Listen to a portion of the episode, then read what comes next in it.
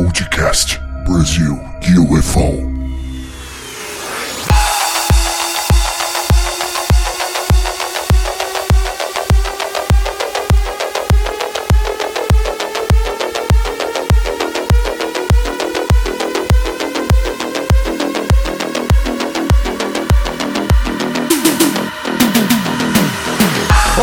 Sejam muito bem-vindos os nossos queridos amigos ouvintes do podcast Brasil UFO. Hoje dando início ao episódio de número 19 e hoje abordaremos com o nosso convidado várias pesquisas que ele ao longo dos anos realizou, contribuindo para a ufologia brasileira e também mundial. Mas antes de darmos início ao programa, gostaria de agradecer demais a excelente audiência que nos acompanha pelos agregadores de áudio através do YouTube ou quem prefere ouvir direto pelo nosso site, que é o brasilufo.com. Lembrando que o Brasil é escrita internacional, é escrita com Z. Para quem está chegando agora e ainda não me conhece, eu me chamo Cleiton Feltran e sempre aqui comigo na bancada virtual do programa, falando do estado do Rio de Janeiro, pesquisador, ufólogo e editor do canal do YouTube Na Trilha dos OVNIs, Riba Menezes. Boa noite, Riba, seja bem-vindo. Ô Cleiton, boa noite, meu querido. Um, um boa noite aí pro pessoal que acompanha o Brasil UFA, essa galera educada que tá sempre tecendo elogios aí pros nossos convidados. E hoje, Cleiton, nós temos uma pessoa de peso, hein?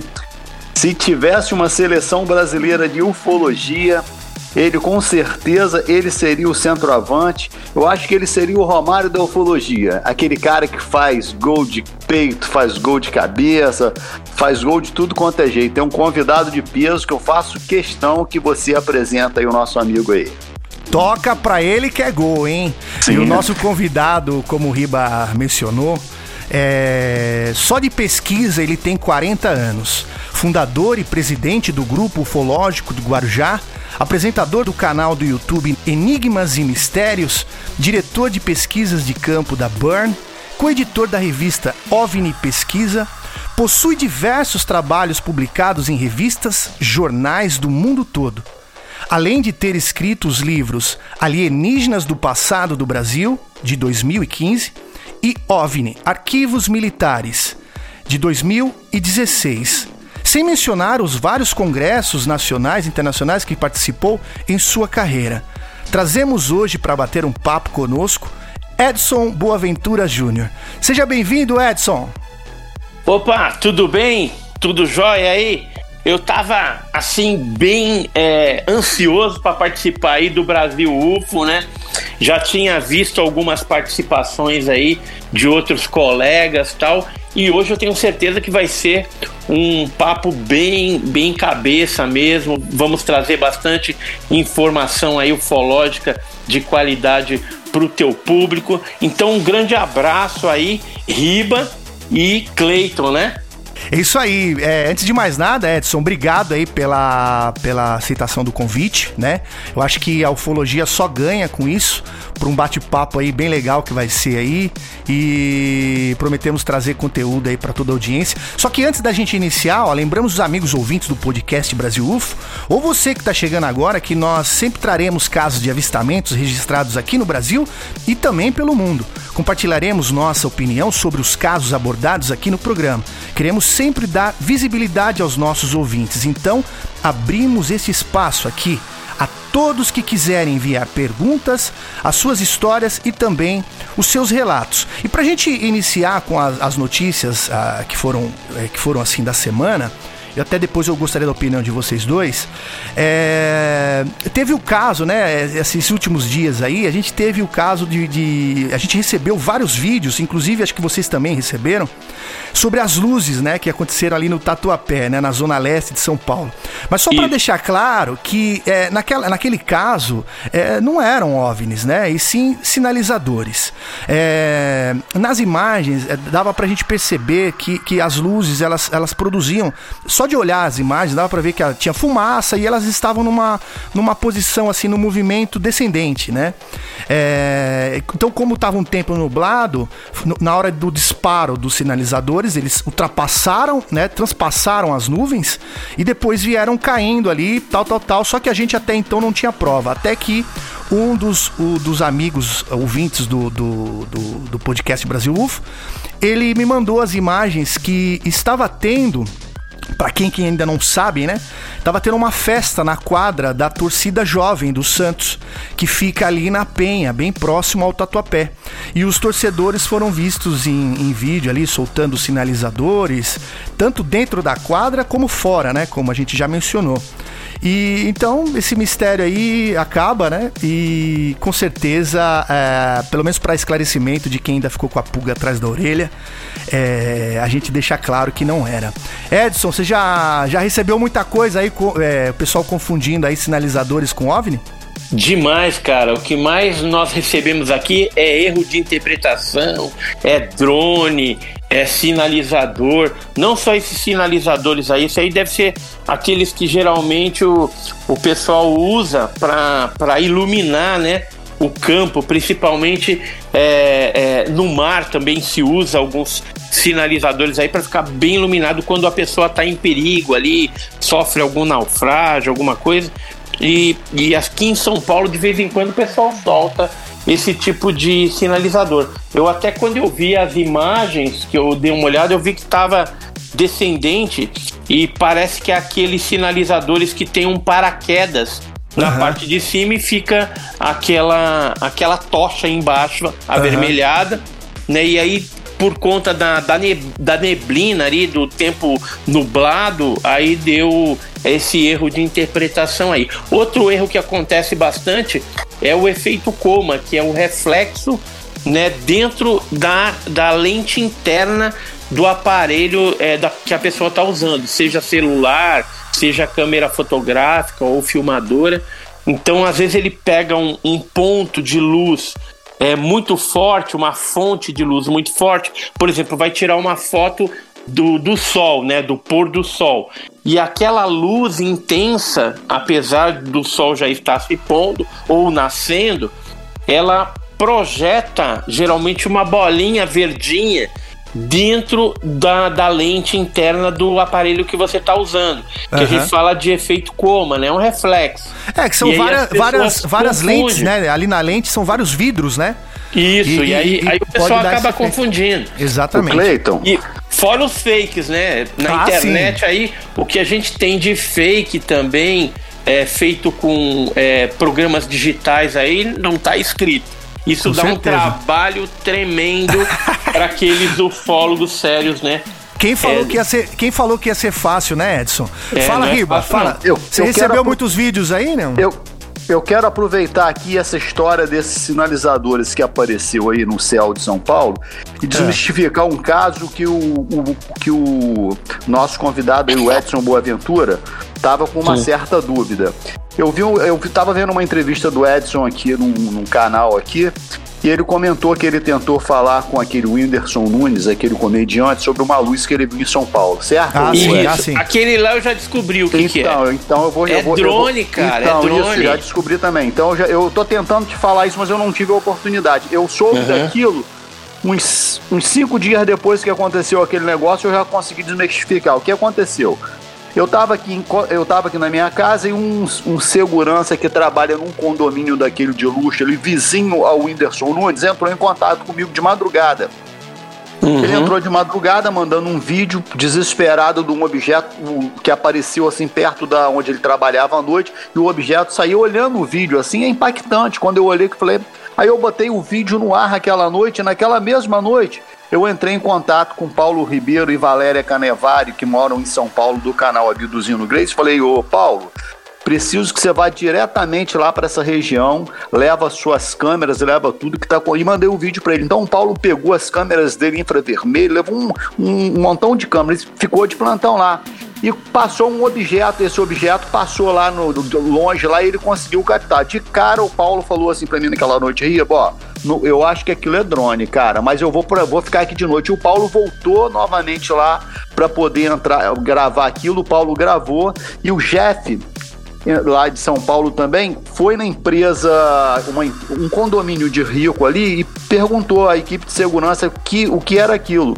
E a equipe de segurança falou que era um drone desses caríssimo que eles lançavam um foco de luz ali embaixo para poder ficar vendo se está tudo certo. Então aquilo é um drone que eu gostaria de dizer isso para você. Uhum, com certeza. A gente ficou sabendo disso que eles, é, o pessoal da segurança, principalmente de condomínio de luxo, tem utilizado drones aí sofisticados. É de Israel é, esse na, drone, um drone segurança. caríssimo. Exatamente. E então é, é, o que ele filmou é um drone, não tem Isso. jeito. É, mas é isso mesmo, né? A gente tá aqui pra, pra, pra transmitir a verdade, né? Exatamente. Seja, seja ela, seja ela é, além dos fakes, né, que são feitos por computação gráfica, a intenção nossa é descobrir a verdade né? Se, se vai, vai, vai deixar o pessoal triste ou não, é, essa é a verdade. Ali, ali a olho, a olho ali dava para ver que era é, é, sinalizadores, né? No caso dos sinalizadores de, do Tatuapé. Mas nesse caso aí do, do Riba também, a gente tentou ali conversar até que apareceu é, que eram, eram drones. Então a gente sempre tem que ficar com o pé atrás, né? É, tirando essas possibilidades de ser drone, de ser é, é, é, sinalizador ou algo do tipo, aí sim a gente levanta é, é, a questão OVNI.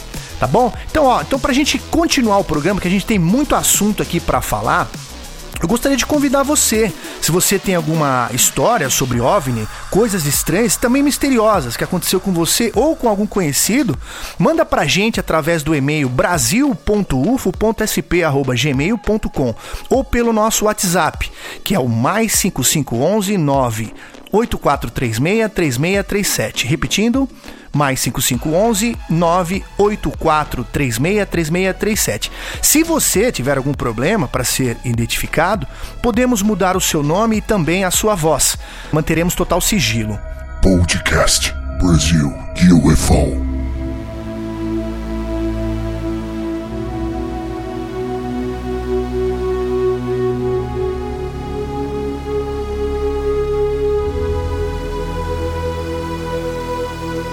Agora é o seguinte, como esse, esse é a nossa parte aqui do Conto Sua História, eu queria saber do Edson é, é, se ele tem alguma história, né? De quando criança ou quando adulto, assim, que, que é, eu sei que você tem muitas pesquisas, Edson, porém eu quero saber algo assim que você presenciou, né? Algo que te marcou assim. É, é, você poderia compartilhar com a gente?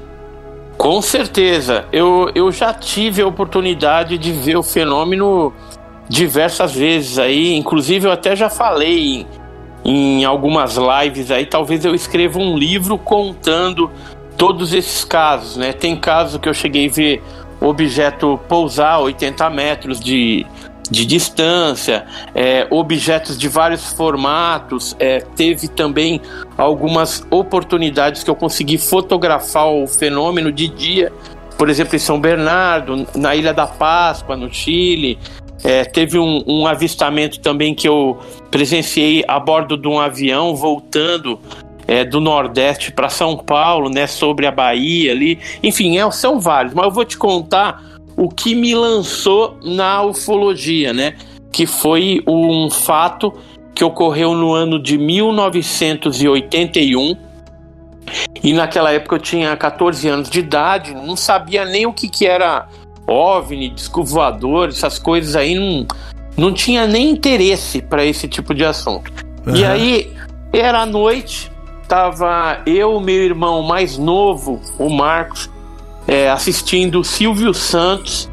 A gente estava tentadinho ali assistindo, aí minha mãe falou assim: Eu vou recolher umas roupas ali no varal, né? Já volto.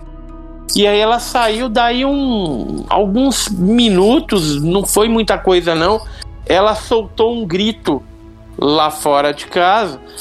Isso aconteceu no bairro do Santo Antônio, no, no Guarujá, que é litoral de São Paulo do estado de São Paulo. E aí ela gritou, a gente imediatamente saltamos ali do, do da onde a gente estava sentado, já corremos para a porta de uma edícula onde a gente morava.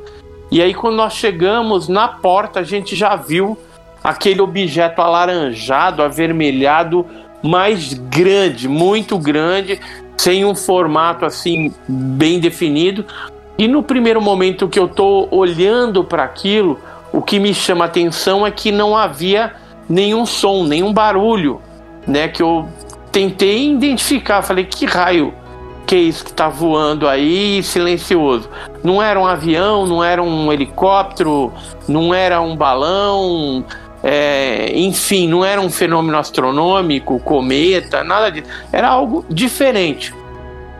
E a gente ficou observando, eu, minha mãe, meu irmão, a gente começou a andar no quintal de casa em direção à porta, porque o objeto foi se deslocando.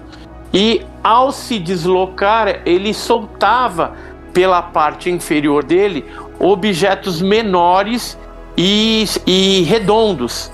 Esses objetos é, redondos saíam de dois em dois pela parte inferior daquele objeto maior e eles eram vermelhos e pulsantes. Então imagina bolinhas vermelhas que piscavam e cada duas ia para uma direção é, diferenciada lá no Guarujá. Uns foram para Vicente Carvalho, outros foram em direção às praias, outros foram para Santos, outros foram em direção à Serra. Então é, eu contei do momento inicial da observação 16 objetos que desceram por Caramba. baixo daquele objeto lá. E aí, quando ele já estava sobre Santos, ele aumentou a intensidade do brilho para mais ou menos umas quatro vezes. Aí o meu irmão começou a chorar nesse momento. E aí o objeto diminuiu a intensidade do brilho por tamanho normal que já estava.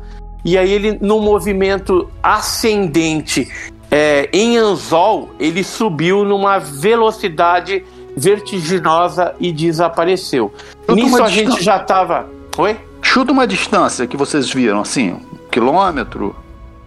Cara, no máximo, assim, quando o primeiro, primeiro momento que a gente viu ele, um quilômetro mais ou menos de distância, tá, mas era é, grande o negócio. À noite e deu de, para avistar bem.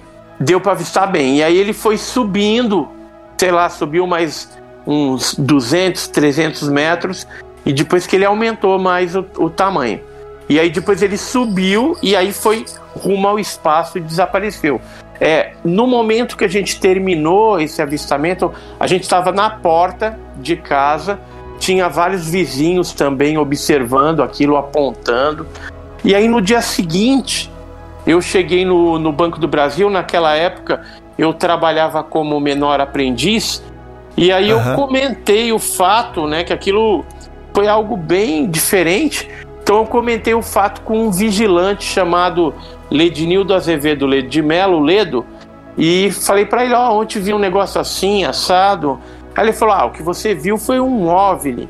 Vou te apresentar um grupo lá em Sumaré, que eu já me correspondo com eles, que é o grupo dos irmãos Mondini, Eduardo e Oswaldo Mondini, grupo CEPEX. Você manda uma cartinha para eles contando esse seu avistamento e daqui a pouco eles vão te explicar o que você viu tal. E aí, é isso aí que praticamente me lançou na no ufologia. É, porque eu, porque né? não era, despertou, o irmão Mondini né? do caso Varginha, né? Isso, exatamente. Legal, bacana. E aí é, a gente ficou amigo, né? Depois, quatro anos depois, em 85, eu fundei o GUG, que era o Grupo Ufológico do Guarujá Aí agregou-se o Jamil Villanova, o Carlos Augusto Saraiva de Maria, vários, várias pessoas que tinham o mesmo gosto né, dessas coisas. E como o litoral paulista era riquíssimo de casuística, o Guarujá também, a gente resolveu criar o grupo utilizando metodologia científica para pesquisar casos na região. A partir daí a gente, até onde eu contei, foram mais de 400 casos que Bastante. a gente pesquisou lá na região do litoral, envolvendo avistamentos, envolvendo pousos. Eu tive pelo menos uns 13 pousos de, de objetos. É, o caso da explosão do OVNI em Ubatuba, a gente também teve envolvido com o, o, a coleta de depoimentos de pessoas, é, pescadores, né, que viram na época cara, o você fenômeno. Tem que escrever um livro, cara, sobre esses avistamentos teu. Tem que escrever, sim, tem sim. que ser o próximo, Edson. O, o Edson. Com certeza. E, e, e, só fechando aqui, e casos de abduções também lá no litoral, relações sexuais, é, casos de, é, de objetos chegaram a pousar ou aparecer dentro de instalações militares lá do litoral, por exemplo, é, o Forte dos Andradas, é, a base aérea de Santos, Forte Taipu, enfim, foram vários casos ali que a gente passou a investigar, né? Usando metodologia científica. Alguns a gente conseguiu descobrir o que, que era, outros ficaram incógnitos, né? Inexplicáveis até os dias atuais. Você acha, Edson, que é, dentro da sua, da, de todos é, os, os casos que você pesquisou até hoje, você acha que algum se assemelhou ao que você presenciou quando jovem? Os que eu pesquisei, vários. É que se assemelhou Vários assim casos. de sair de dois em dois. Sim. É, é, isso me lembra muito uma, uma aparição que teve na América Latina, onde o objeto foi filmado de dois ângulos, né? Um ângulo uhum. que batia o sol, o outro ângulo que estava mais nas costas, né? E também uhum. saem esferas, é, só que você descreve que elas saíram para baixo, né? E esses elas daí saem para baixo. Esses daí saem lateralmente, né? É, uhum. Você teve algum assim que se, que se assemelhou muito ao, ao, ao que você presenciou na época? Tive, inclusive, teve um, foi uma outra, um outro avistamento com filmagem é, que aconteceu na década de 90. É, foi um evento que eu participei na região de Campinas e a gente já tinha acabado o evento, tudo a gente estava voltando para São Paulo. E aí é, o pessoal que estava dentro do carro junto comigo, Rodolfo Eltai, a esposa dele, é, o Ernesto Bono, né, que é um outro ufólogo, é, o Wallace Albino também, e outras pessoas né, viram esse fenômeno na estrada e esse objeto expeliu uma sonda também vermelha por baixo dele foi filmado isso com a câmera filmadora do Rodolfo Eltai, né? Uhum. Eu tenho eu tenho essa filmagem Inclusive, eu tô é, é, é, transformando ela em MP4. Porque uhum. é tudo VHS, né? Ah, tá. Naquele tempo era fita VHS, então eu tô, eu tô transformando aqui várias coisas. Eu achei umas pérolas aqui nos meus arquivos, até coisa de Varginha também. E aí eu tô. Os melhores casos deve ter em VHS, né, Edson? É, tá tudo em VHS, entendeu? Tem coisa que eu nem etiquetei, eu não sei nem o que tem dentro. Ah, Mas tem com certeza tem, tem é, eu tô. Tem essa semana, bom, essa, essa semana eu mandei é, verter, né? Transformar um, um pouco. E hoje, é, quarta-feira, vou ter um outro carregamento também aqui de outras fitas. Tem até alguns eventos históricos que aconteceram é, no Rio de Janeiro, em Brasília, aí que tem é, depoimentos é, de pessoas abduzidas, tem palestras com pioneiros da ufologia também. Então tem muito material bacana aí que a gente logo logo vamos estar tá disponibilizando no canal lá Enigmas e Mistérios também. E no museu, né, futuro, né? Porque nós não, né? Se Deus quiser vai rolar. Isso, então, o museu é o seguinte, é, eu quero deixar um legado, né, do, das minhas pesquisas. Então seria a, a concretização de um museu. A gente não tem grana para viabilizar isso, mas tem pessoas que têm a grana, mas eu tenho material para colocar lá dentro. O que, que a gente tem? A gente tem fragmentos de OVNI, por exemplo, desse caso que aconteceu em Ubatuba, né? Nós ganhamos há alguns anos atrás de um filho de um militar do exército. É, nós temos amostras de casos clássicos brasileiros, por exemplo, o pouso de Biúna, o pouso que ocorreu em Pirassununga, o caso Tiago Machado. É, a gente tem outros casos também em outras partes do Brasil e também de outros países. Tenho amostras da Argentina, da Rússia, de vários locais aí que isso daí a gente quer expor. Além do material que seria evidência do fenômeno OVNI, a gente quer colocar também documentos oficiais da aeronáutica e originais que nós ganhamos como doação há muitos anos atrás, em 2001 e 2002, é, de um militar que participou da CIOANE, que era a Central de Investigação de Objetos Aéreos Não Identificados, que era um órgão oficial da Aeronáutica Brasileiro, sediado no quarto comar, quarto comando aéreo, no Cambuci, em São Paulo. Depois ele acabou migrando né, os arquivos para a quarta subchefia lá em Brasília. Depois passaram para no Condabra, depois Condabra e hoje é Congar, né? Mudou o nome. Toda hora eles mudam o nome para gente é, é, perder é, o, o, local de vista, entendeu? Então eles ficam mudando. O nome, o nome de OVNI, por exemplo, eles mudam. É, antigamente eles chamavam de MANI, que era movimentos aéreos não identificados, depois virou ANI, objeto aéreo não identificado, depois virou OVNI, disco voador, e hoje eles chamam de tráfego hotel. Podcast Brasil UFO. O Edson. Oi. Você já levou muita pedrada sobre isso, então eu vou já abrir o verbo aqui para transparecer e ficar bonito. É, então todo esse material você vai disponibilizar para o público no, no, museu e acabou essa história, correto? Exatamente. É, é assim, eu, eu, eu sempre é, disponibilizei para todo mundo. Sim, né? sim. Eu, eu, tenho inclusive DVDs aqui. Claro. Até para os caras que reclamam aí, a gente a gente sempre divulgou. Não, é bom, se tô, você quiser. falando isso para você abrir e contar mesmo, entendeu? Para você esclarecer para todo mundo para acabar com essa história. É, então eu tenho, eu tenho até um vídeo lá que eu conto a Legal. história a respeito dos documentos, também tá lá no meu canal. É, é, como que começou essa história do, dos documentos, né? Lá atrás, quando a gente fazia a pesquisa junto com o Claudio Povo, é, é, a gente ficou sabendo a respeito dessa Cioane aí. Sim. Que o Major Gilberto Zani de Mello é, tinha sido o chefe operacional e o administrativo era o brigadeiro José Vaz, brigadeiro Vaz, né, que era um homem de vanguarda, tudo.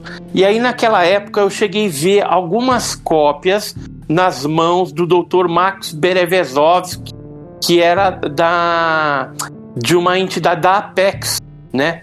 Ele ele fazia hipnose e tal, e ele tinha uns documentos desses. E aí o Claudir também tinha. Eu falei, pô, meu, eu tenho que ir atrás disso, né? Isso nos anos 80. Aí a gente chegou aí no quarto Comar, aí os caras falaram que não tinha nada. Depois eu estive com o Osmar de Freitas, que era do Geone, também é, procurando esses documentos no quarto Comar novamente, porque a gente é, tinha é, informações de que até, do, até relatórios de, de 1974 também existiam lá nesse local. Até que um belo dia eu estava em São Paulo fazendo um trabalho pelo Banco do Brasil e eu fiquei sabendo onde morava o Major Gilberto Zandi Mello, já estava reformado, tudo. E aí eu resolvi ir na casa dele. Né? Eu, eu dei um praticamente um perdido, né? Fui lá sem ser convidado né? E, e aí eu cheguei na portaria do apartamento dele, e isso foi no dia 18 de dezembro de 1997. E aí, lá na portaria, o, o cara falou que o, o, o Zani ele tava trabalhando que daqui a pouco ia chegar. Eu falei, ah, eu espero, né?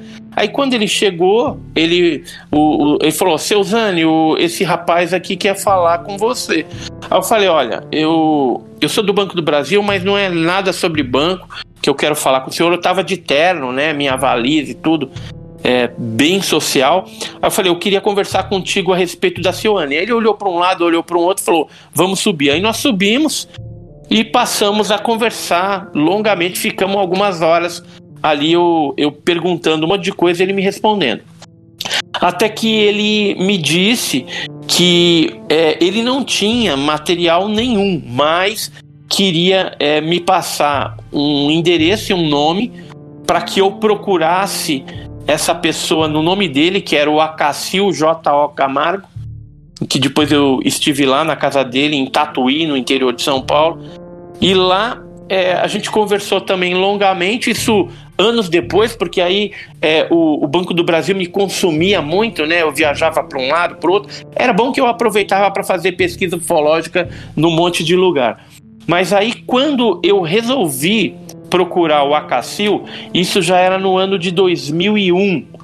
E aí é, o Zani havia falecido também, né? E que poderia Acacil ser é aquele que fazia parte do Cione, não é isso? Isso, era o major que esteve em 100% dos casos pesquisados pelo Cioane. Ele era o, o chefe operacional. Sim. E aí, quando eu cheguei na casa do, do Acacil, é, ele não estava lá. E aí a empregada me falou que ele estava no aeroclube de Tatuí porque ele, ele fazia parte do, do conselho lá, não sei se era conselho fiscal na época. E aí eu fui para lá. Chegando no aeroclube, eu me apresentei e aí eles chamaram lá o seu Acacil. Ele veio, eu falei: Ó, eu tô vindo aqui é, em nome do Major Gilberto Zandimelo. E ele pediu para procurar o senhor para a gente conversar a respeito do, da Seoane. Infelizmente ele faleceu, não sei se o senhor sabe, ele nem sabia que o, o Zani tinha falecido. E aí ele me levou para uma fazenda é, que era dele, e nessa fazenda a gente conversou, ele contou detalhes de como que eram as pesquisas, de reuniões que ele participou na França também. E aí é, eu perguntei se ele tinha algum tipo de material, ele falou que não tinha nada. Eu não acreditei muito porque o Zani tinha falado que ele tinha alguma coisa. Mas até aí, beleza, a informação que ele já tinha me passado era bem interessante. Até que eu resolvi falar para ele se a gente poderia tirar uma foto, eu e ele em, juntos, para eu guardar de lembrança. E aí ele falou: ó, nossa conversa acabou aqui. Ele ficou meio chateado, né, com aquela proposta minha e falou: nossa conversa acaba aqui. Para onde você vai? Eu falei: ah, então eu vou para rodoviária. Aí falou: te levo lá. Aí eu entrei na picape dele. A gente foi indo em direção à cidade, né? Saímos da fazenda. E aí fomos conversando sobre filho, já, já nem tocava mais no assunto de ufologia ali, porque eu vi que o, que o, o, o, clima ficou meio complicado. Mas aí ele falou assim para mim: Olha, eu, você tá com tempo? Eu falei: Eu tenho todo o tempo do mundo. Eu falei: Estou me lembrando uma coisa aqui. Eu vou desviar o caminho então. Eu falei: Beleza. Aí ele foi para uma, uma faculdade, que era um, uma escola que ele era o diretor. E era um sábado, isso. E aí estava fechado. Só que tinha um, um, vigilante lá. Aí ele deu um toque no vigilante, parou o carro, deu um toque no vigilante, vigilante abriu as portas, nós entramos, fomos para um local onde era um ateliê de desenho, onde ele tinha vários quadros, era onde ele ficava ali como diretor, mas também ele pintava. Tanto é que ele era o croquinista da Cioane, ele que fazia os desenhos de todos os casos pesquisados pela aeronáutica. E aí a gente entrou numa sala onde tinha alguns armários e ele abriu os armários e tirou uma pilha de pastas velhas é, e colocou em cima da mesa. Aí eu falei para ele, é para mim olhar? Ele falou, é. Aí eu comecei a folhear as as pastas e quase desmaiei, né? Era um material original da, da aeronáutica e estava ali.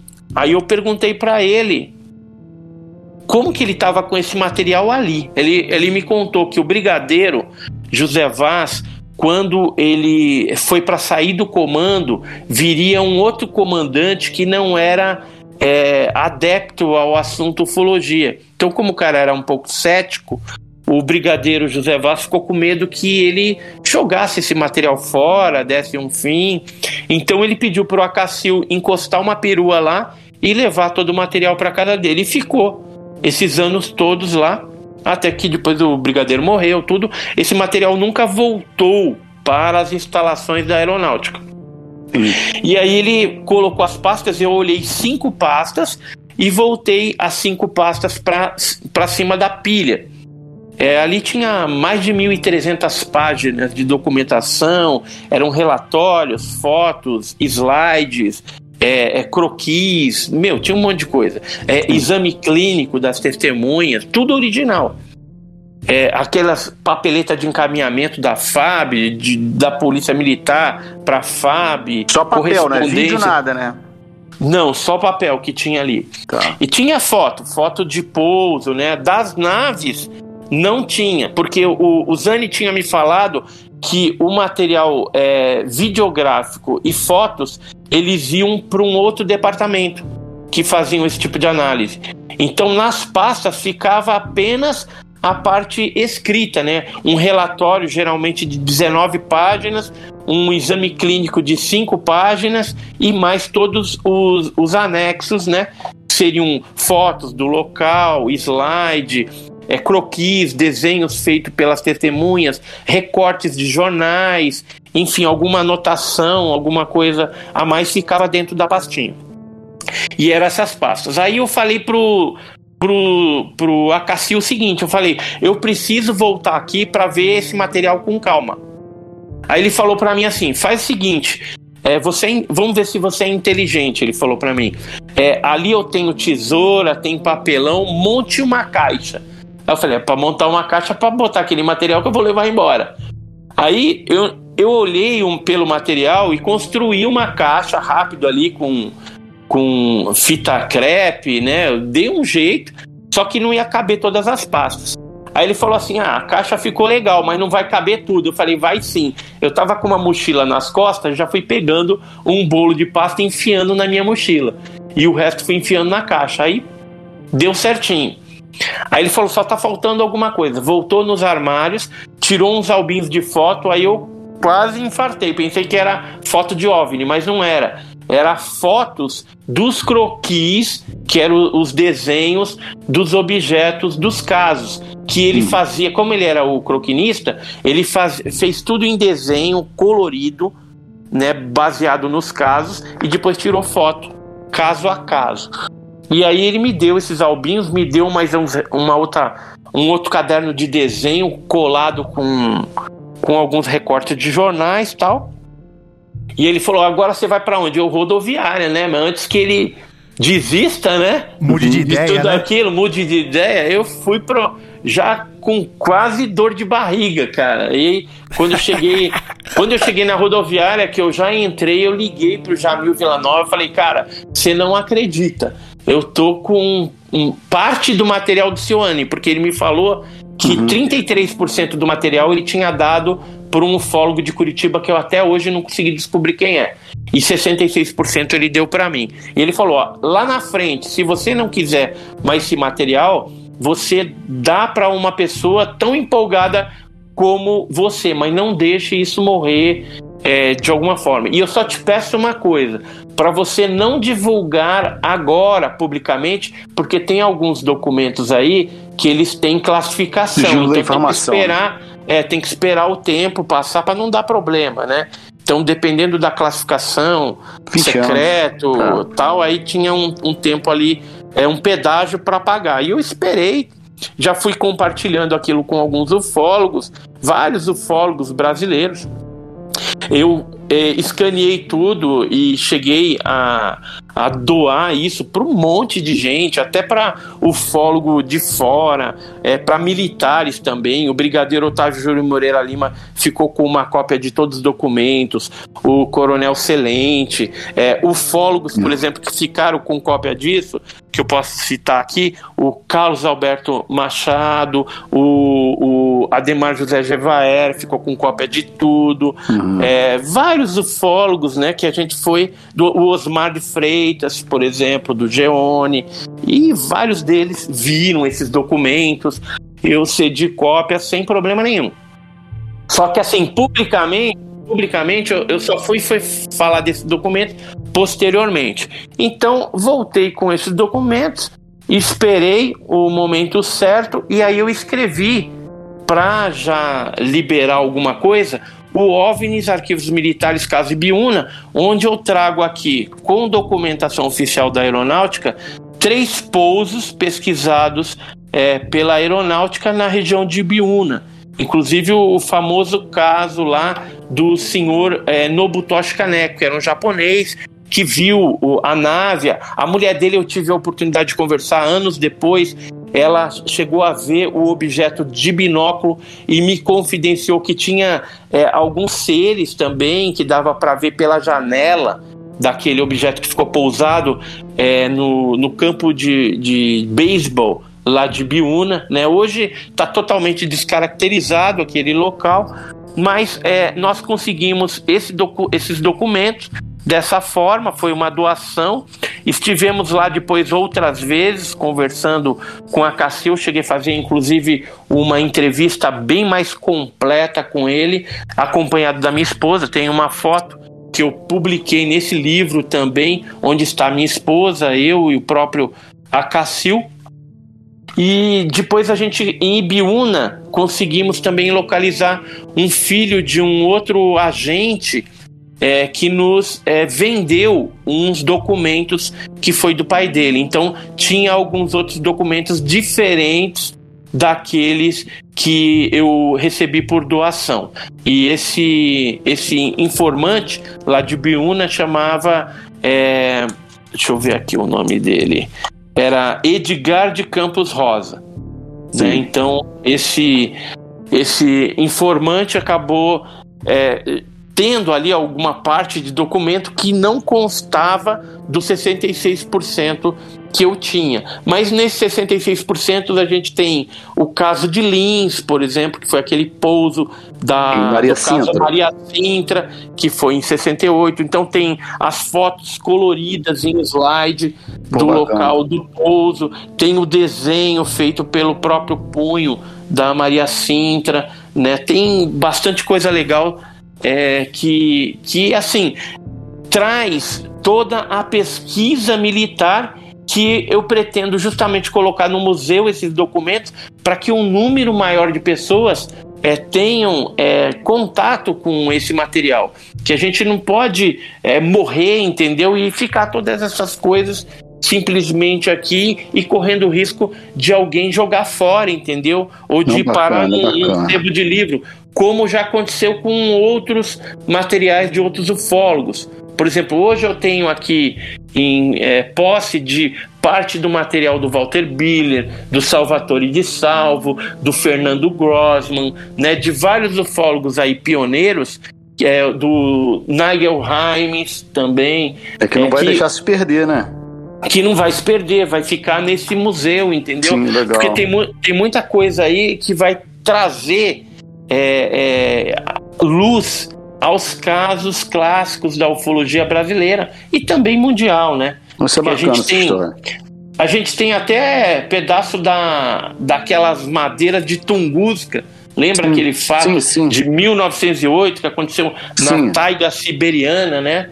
Então, lá na Sibéria, aquela explosão tal. Até isso a gente tem aqui. Então, tudo isso a gente vai disponibilizar nesse museu ufológico e também não vai ser só ufológico, vai ser astronômico, astronáutico. Então a gente está aí é, procurando né, investidores justamente para viabilizar essa ideia, colocar ela no, no papel e aí muitas pessoas serão beneficiadas. Porque eu não sei se você concorda comigo, mas a hora que aconteceu o contato final, o fólogo vai ser apenas lembrado como um cara lá atrás que pesquisava isso. Historiador, e que né? vai ser é um historiador de algo que vai ser uma realidade ali. Você vai tomar uhum.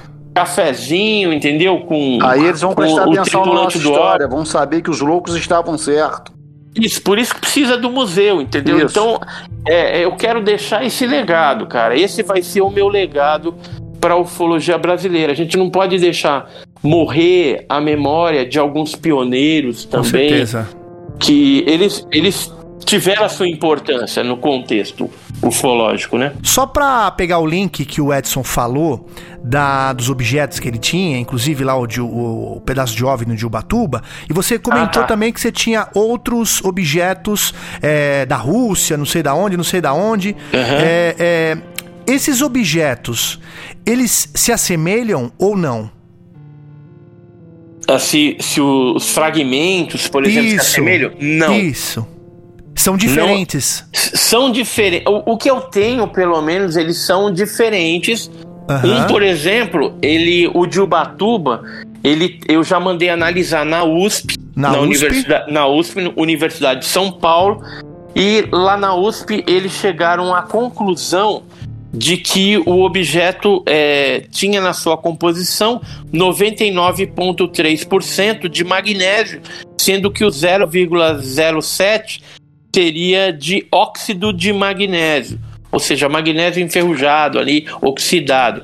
E Aham. esse, esse laudo que fala isso, né, que é uma análise quantitativa, ela foi feita pela LCT, que é o Laboratório de Caracterização Tecnológica da USP, e quem assinou o laudo foi o professor Dr. Henrique Ken e a doutora Maria Manuela Tassinari, né, que é lá da, da, do LCT Poli USP. Tá? Então, é, é, esse material ele é leve. Outro material que eu tenho, ele é pesado. Esse eu não cheguei a fazer análise. Eu tenho que é, fazer a análise dele ainda. É um material que foi conseguido na Praia Branca, em Guarujá. Né? Então, é um pouco. São duas é, é, substâncias metálicas. Porém, eu não. Um eu sei que é magnésio, o outro eu não sei nem qual é a composição. Teria que analisar. E outras amostras de, de fragmentos é, é, em outros países, eu já vi na composição química que tem magnésio e geralmente tem um percentual até acentuado disso. Então parece que magnésio é algo que geralmente é utilizado é, na estrutura aí dos OVNIs. E aí eu tive conversando com o Paulo Anselmo Mattioli, que é um especialista em meteoritos, porque uma dúvida que eu tinha é que se, se de repente lá no passado, em 57, quando explodiu esse objeto lá em Ubatuba, Ubatuba. na Praia das Toninhas, será que isso não seria um meteorito? Então eu levei essas peças para ele analisar também e ele chegou à conclusão de que não se tratam de meteoritos. Primeiro, porque a estrutura é, é, é, reporta a algo manufaturado, ou seja, algo que foi feito através de uma metalurgia. Agora, que tipo de metalurgia não se sabe. E outra coisa é que meteoritos que já caíram na Terra têm no máximo 26% de magnésio combinado com outros elementos metálicos, por exemplo, ferro, níquel, estanfiodita, farrigitonita, que são típicos de meteoritos. E esse de Ubatuba especificamente não tem essa essa quantidade, essa mistura de algumas coisas que tem meteorito. Então, definitivamente, no laudo que ele fez pra gente, não é meteorito. Então, é, o que, que seria isso? É, eu digo que é um pedaço de um OVNI. Eu não posso falar que é uma nave extraterrestre, Claro, claro. porque isso daí seria uma leviandade de qualquer pesquisador ufológico sério que se preste. Né? É, a gente não pode jamais é, fazer uma alusão extraterrestre ou alienígena. Pode ser até que seja. Mas Aham. enquanto a gente não chegar lá no planeta e não constatar isso, ou algu- a ciência não dizer isso claramente, ou algum país, ou algum governo, né, fazer esse tipo de coisa, a gente fica meio de mãos amarradas. Com o máximo certeza. que a gente pode falar é que é uma substância de um OVNI, de um objeto voador não identificado, que a gente não sabe qual é a procedência. No caso. Agora, um, um detalhe ainda desse caso de Ubatuba é.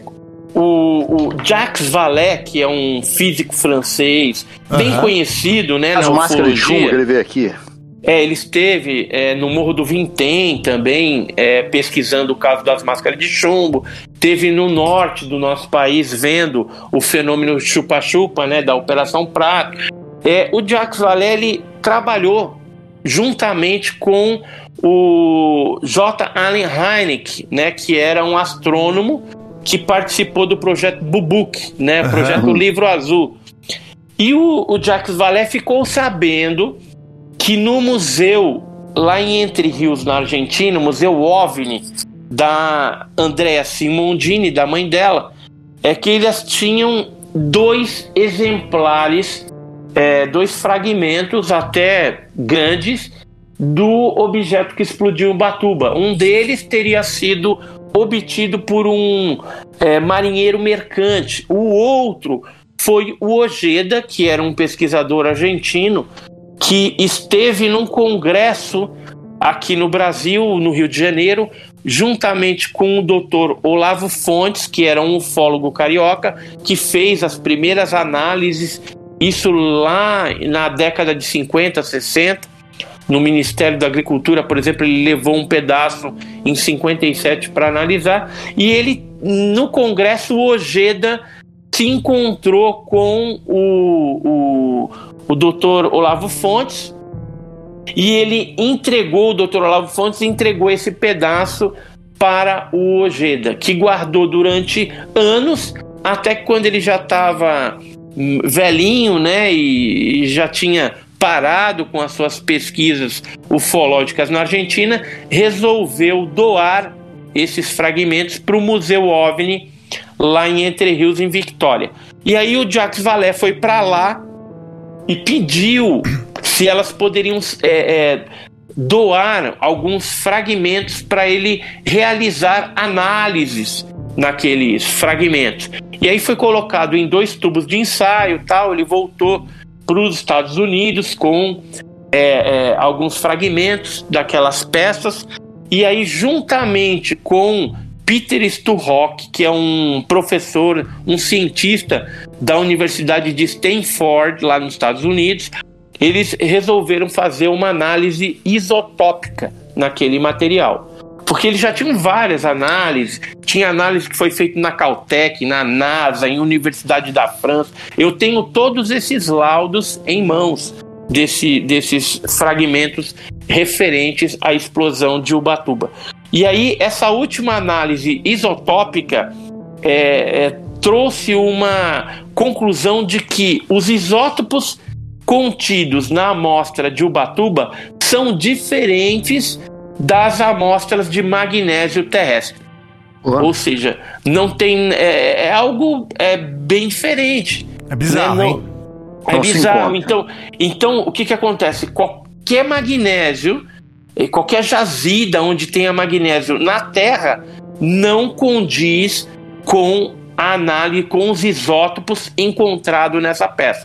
Ou seja, isso é magnésio de algum outro lugar. Né? E Caramba. pode ser. Então, isso é estupendo. Eles não pararam ainda. As análises dele continuam. Veja só, o caso aconteceu em 57.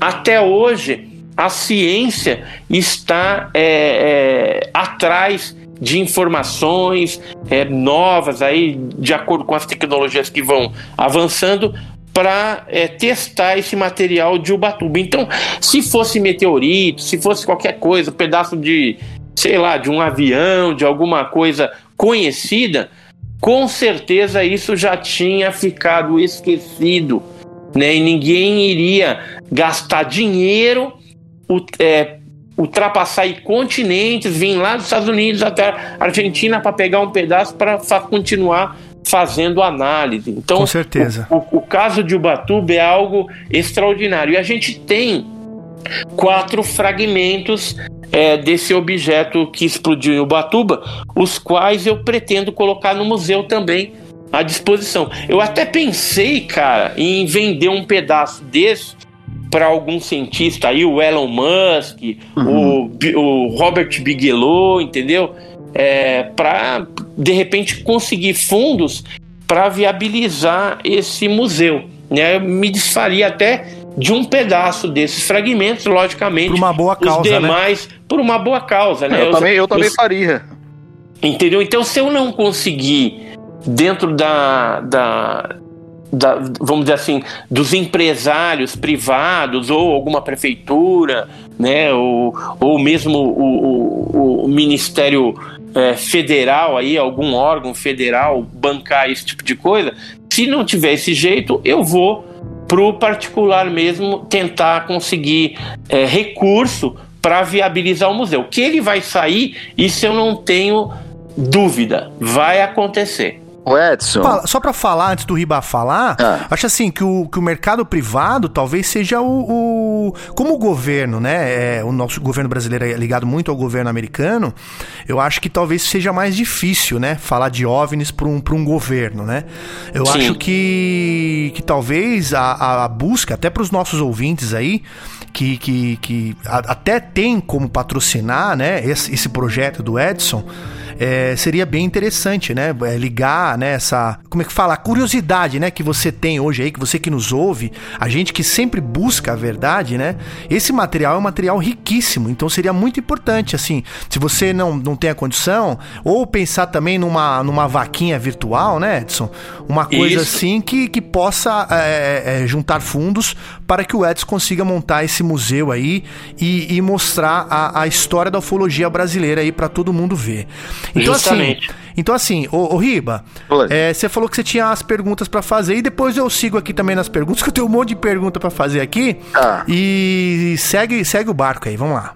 Então, cara, o Edson, você é um dos pesquisadores assim mais organizados que eu conheço. Você é um cara que guarda tudo em pasta, separada direitinho, com datas, foto, recorte de jornal. Então você ainda tem o cuidado, cara, de enviar suas imagens para ser analisado por profissionais para não haver dúvida. Então, cara, eu gostaria de é, abrir aqui falando, fazendo algumas perguntas, e eu queria falar sobre suas pesquisas em Poranga e de uma pessoa que me chamou muita atenção. Para quem não sabe, os ouvintes aí, Poranga é um município que fica localizado aqui no Vale do Ribeiro, em São Paulo. Tem mais de 250 cavernas catalogadas e tem altos índices de, de avistamentos lá. Moradores se deparam com luz nas estradas. Acho que o Edson também tem coisas que ele já viu lá. Tem uma pergunta de um grupo lá que quase se desfez. O grupo saiu, saiu numa embalagem. Entraram dentro É o grupo, carro. grupo Vega. Vegas, do, vamos chegar do, lá. Do, Essa história. Do que... Fábio, Fábio Avolio. É, vamos chegar lá. Então, você esteve em Poranga e você conheceu uma pessoa que me chamou muita atenção. É um tal de seu Nadier Jorge da Mota. Seu, Sim. seu Nadier era um evangélico, membro da congregação do Brasil, e ele teve algumas experiências de contato com o ser. Você poderia nos contar um pouquinho da história desse homem? Posso contar assim. Então, o Nadier, ele é uma figura icônica lá de Poranga, né? É, você falou que é 250 cavernas, mas já aumentou, tá? é mais de 300 tá, já tá. catalogadas pelo PETAR, Parque Estadual e Turístico do Alto, do Alto Ribeiro. E o Nadier, ele conta, né? que as experiências dele como contatado iniciaram no mês de julho de 1941. Caramba. Ele tinha apenas 4 anos de idade quando estava é, meio que condenado à morte. Naquela época o pessoal falava de anemia profunda, ou seja, leucemia, né? Então ele estava leucêmico e, e, e, aí ele teve um, uma certa noite, ele morava com os pais no rancho, né? Mas os irmãos, tudo. E aí ele acordou é, pensando que já era dia, porque estava claro lá fora. E aí ele saiu para fora para brincar e de repente se deparou com uma espécie de globo, né, um objeto voador não identificado. E aí ele chamava disso que era uma espécie de uma cabine voadora e ela estava parada, estacionada. E aí o tamanho era de uns dois metros e meio de altura por uns dois metros e meio de largura e também tinha um certo comprimento de 5 metros, né? era meio alongado esse objeto, e do objeto saíram dois seres, né, que eram estranhos assim. Ele achou estranho aquelas criaturas. Aí chegaram para perto dele, tava brincando com, com o carrinho. E aí eles falaram que era de um tal de um planeta é, chamado Letuvira, né? E a partir daí ele começou a ter um monte de contato com esses seres, foi curado da leucemia, passou a ler a Bíblia sem nunca ter frequentado a escola, né? E a partir daí ele teve muitos casos. Em 53 e 54, quando ele ainda era jovem, né, ele teve outros avistamentos que perduraram até 1965 E, e a partir daí ele teve outros casos com seres também. E aí começou a, a ir para um determinado local que chamava Mirante do Alto da Boa Vista, lá em Poranga. E lá, a partir daquele ponto, que era um ponto alto, entre Iporanga e Apiaí, ele tinha os seus contatos ali. Descia no Morro do Castiçal. E assim, como ele era evangélico, muitas vezes ele ia para dentro do, do, dos matos ali e orava lá, falava em línguas e às vezes o mato acendia também. Só que, só que esse, eu cheguei a ver esse fenômeno pessoalmente, cheguei a coletar essas folhas, todas as sedas, parecia assim um interruptor de luz, né? Aquele verdinho. Uhum. E então se apaga todas as luzes, as folhas estavam meia luminosas, né? É, luminescência, né? Isso. E aí, isso daí eu cheguei a analisar é, através de da Chegou física. a pegar um desses gravetos na mão, iluminados? Peguei, eu trouxe um saco de, de lixo E dentro preto. do carro à noite ele tá cheio. iluminado? Ficou três dias iluminado. Eita! aquele- Três dias. E qual Mas eu cores? descobri, era verde, verde claro, um verde luminescente, parece interruptor de luz. Sim. E aí é, a gente descobriu que era a composição desse material tinha uma concentração de fósforo muito grande. E aí um físico, é, como que eu descobri isso? A gente usou uma máquina de é, espectrômetro de absorção atômica para para destruir a amostra e ela te dá ali a composição química do solo, da, daquela vegetação que tinha ali. E aí a gente descobriu que é, é, a, a- a região tinha uma concentração de fósforo grande. E agora, o, o que gerava aquela luminescência é que é incógnita. A gente não sabia se era algum efeito paranormal ou se de repente ele estando em contato com o suor do Nadier, alguma coisa, o manuseio, apesar que tinha lugares que ele não tinha manuseado e ficava luminoso Não era normal jeito. isso, né, cara? Não, eu acho que era algo, algo paranormal, sei lá, talvez pelos contatos que ele tinha. Uma paranormalidade que veio dos contatos ufológicos, é isso? Acri- acredito que sim, viu? Sim. E aí, como ele tinha uma, uma vida é, voltada pro evangelho, né? Eles eram crentes ali, o pai, a mãe, os filhos, a mulher, tudo.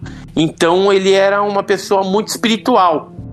Sim. E eh, tanto é que eu cheguei a ver pessoas endemoniar, eh, sair vomitando ali coisa, entendeu? Durante essas reuniões que às vezes ele fazia no meio do mato. Uhum. E aí, quando ia pro mirante do Alto da Boa Vista, com Nadier, às vezes a gente via alguns fenômenos também luminosos que chegaram a ser fotografados, filmados, né, pela nossa equipe lá e outras equipes também, outros grupos que estiveram lá no local. O próprio Claudir Covo, ele depois que a gente passou as fotos para ele, o material, ele acabou indo lá pessoalmente em julho de 91 e fazendo fotografias é, ele sozinho, sem estar com grupo nenhum. E nós também chegamos a ir algumas vezes para esse local sem o senhor Nadier e o fenômeno se manifestava da mesma forma.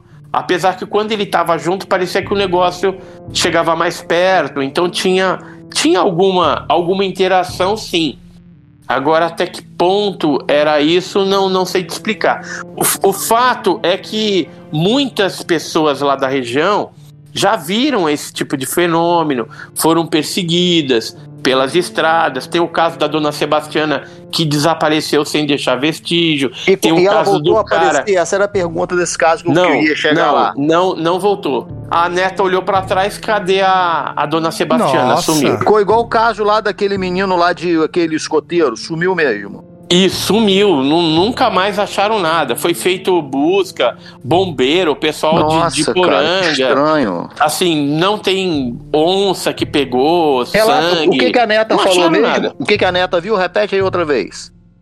Ela tava, elas estavam conversando e de repente simplesmente a, a dona Sebastiana sumiu. Agora tem casos, né, de, de pessoas que viram lá é, seres nas cachoeiras, é, objetos com para-brisa com ser dentro, pessoas que foram levadas para dentro das cavernas e passaram por abduções lá, outras pessoas que é, viram, por exemplo, a sonda. Tem o, o caso do Rael Bota Grande. Ah, esse caso, ele... conta aí, Rael Bota Grande, esse caso é interessante. É, o Rael Bota Grande, ele é o Matuto. Ele, ele pegou o, o chicote que ele tinha, ele tinha um chicote, né? E aí viu uma bola luminosa assim, próximo um, um banhado, né? Um, que lá tem muita cachoeira, né? Tem muito, muita água. E aí ele viu aquele negócio flutuando, ele não tinha medo, né? Esses caras são corajosos mesmo. Chegou próximo do negócio e deu uma reiada, né? Deu uma chicotada. Uma chicotada. E aí o objeto dividiu em dois e depois se agrupou novamente, formando a bolinha. Ele ficou intrigado com aquilo, foi para cima de novo, deu a segunda chicotada, dividiu novamente e juntou novamente. Quando ele foi para a terceira chicotada, ele foi pego por um ser pequenininho, mas extremamente forte, que jogou ele dentro do banhado. O ser saiu já... da luz ou o ser apareceu? apareceu do nada ali. Sim. Aí e pegou pelo braço dele e jogou ele com violência para dentro do, do rio. Aí quando ele caiu, ele já levantou, já preparado para dar porrada no ser, né? Ele já é, saiu. O Rael pra... Bota Grande é um matuto brabo, né? Ele, ele já ia sair na, na mão mesmo. Sim. E aí o que, que aconteceu? É, simplesmente quando ele saiu da água, que ele olha, não tinha mais bolinha, não tinha mais ser, não tinha mais nada. Simplesmente desapareceu, né? E tem muitos casos de, de 10 pessoas que você investiga ali na região, é, nove pelo menos já viram um fenômeno e algumas viram mais de uma vez.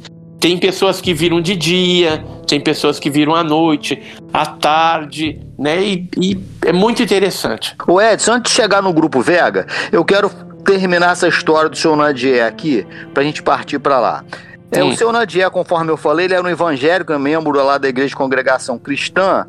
E normalmente os evangélicos, ele tem a tendência para eu sou evangélico, eu sou criado na Igreja Batista, depois eu soube que você também é, né?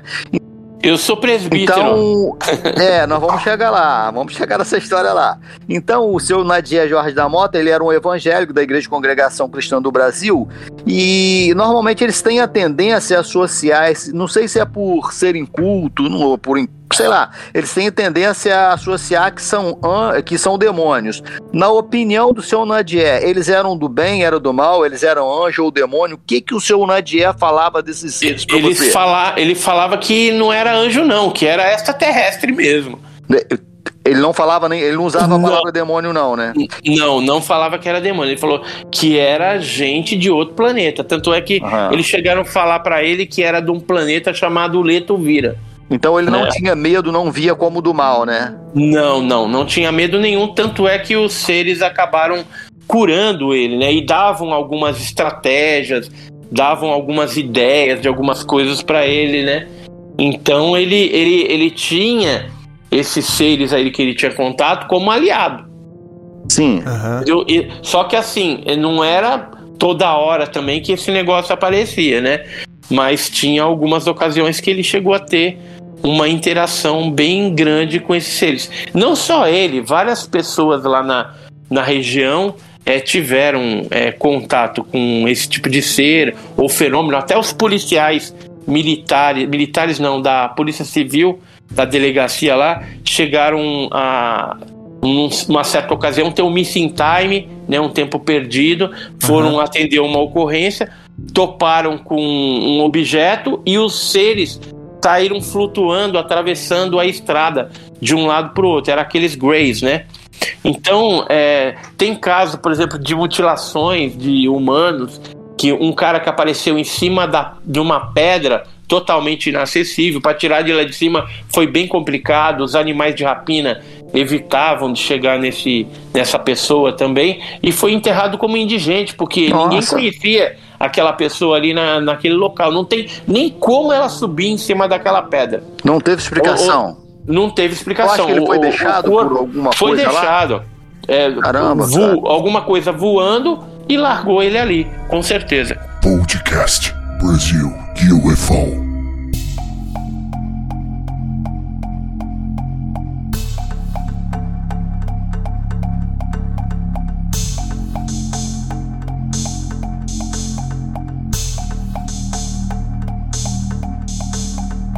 O Geraldo Luiz, ele teve, é, que é daquele programa Eu Balanço vi, eu vi, Geral. Balanço Geral, eu vi ele lá. Isso, ele teve lá em 2008 também, fez uma reportagem lá para Record e tal, e chegaram a filmar esses fenômenos lá. Eu cheguei a filmar também, fotografar, o Jamil Villanova fotografou, o Glauco Modesto, o Marcelo Paulo da Costa, lá de Jacupiranga, enfim, era um, um fenômeno que se manifestava. A gente começou a pesquisar aquela região em 1990 mas a gente ficou sabendo dela em 1989 já.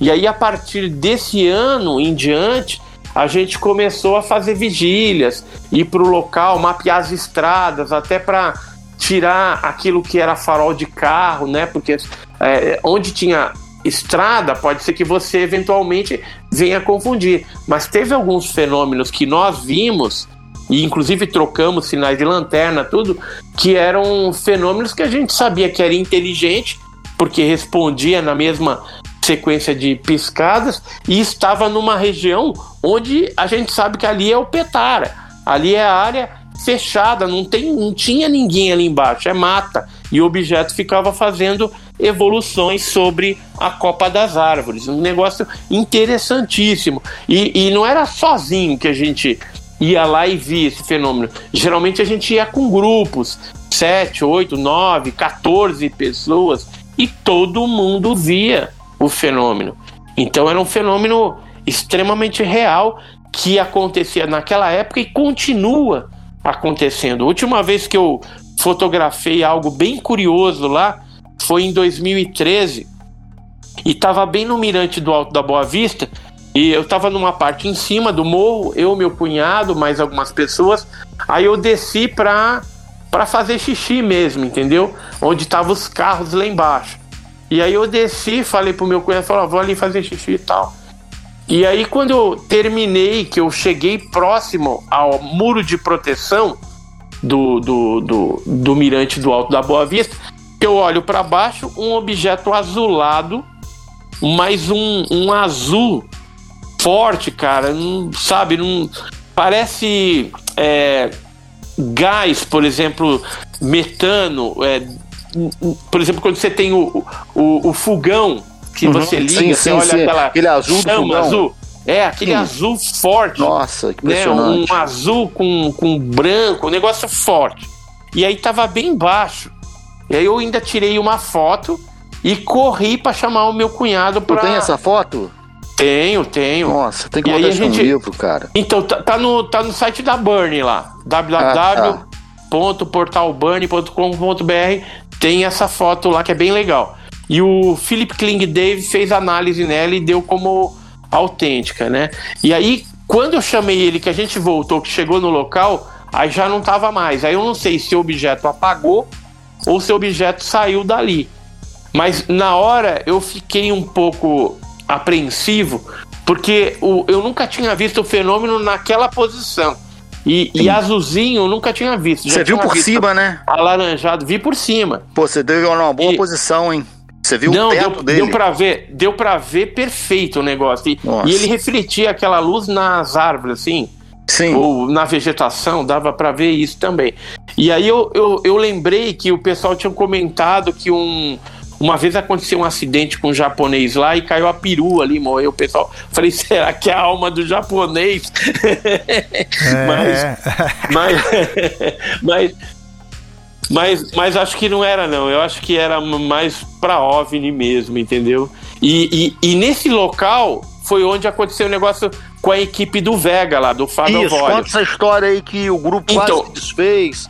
Então, eles estavam nesse mesmo muro, né? Pararam os carros assim, perto da, do muro de proteção, que tinha um lugarzinho ali que dava até uns três carros você conseguia parar, né? Sem, sem prejudicar o trânsito ali, né? Apesar hum. que não passava carro, meu. É, é, aquela estradinha de terra que, que liga Iporanga a Apiaí, meu, chega depois de de 10 horas da noite, você não passa mais nenhum carro ali. Entendeu? É totalmente ermo, dá até medo ficar ali. Você uhum. pode ser abduzido e, e sumirem com você e, e já era. Mas aí, o que, que aconteceu com, com o pessoal do Vega? Eles estavam ali, apareceu um objeto desse e ele veio em direção a eles. Que eles saíram né, do, do, do, do mirante ali do, da mureta de proteção entraram para dentro do carro para se refugiar. E esse objeto ficava dando rasante em cima do objeto. Diz que foi um pavor imenso. Era que um eles objeto passaram. grande, assim, de uns 6 metros? Não, era sonda. Era sonda, uma sonda, tamanho de uma Era uma sonda. Não, maior, maior, maior. E aí aquilo ficava, né, rodeando o carro onde eles estavam. Entrou todo mundo para dentro no único carro. Ficou, ficou Uhum. todo mundo apertado lá, mas ninguém queria sair dali. Era com medo desse fenômeno. embora, indo espantando eles dali, né? É, e o, e o Fábio Avolio, ele voltou depois, ou anos depois, no local lá para para fazer vigília, mas o grupo dele acabou se desfazendo e, e nunca mais ninguém quis voltar lá. Ficaram bem amedrontados mesmo com, com esse fenômeno. Eu vi muitas coisas lá. Vi objeto comprido, tipo em forma de charuto, vi objeto mudando de cor, mudando de forma.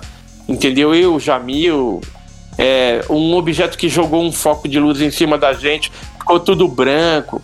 Entendeu? Foi uns negócios muito loucos que acontecia lá. Troquei sinal de lanterna também, com seis objetos que estavam no, no fundo do vale também.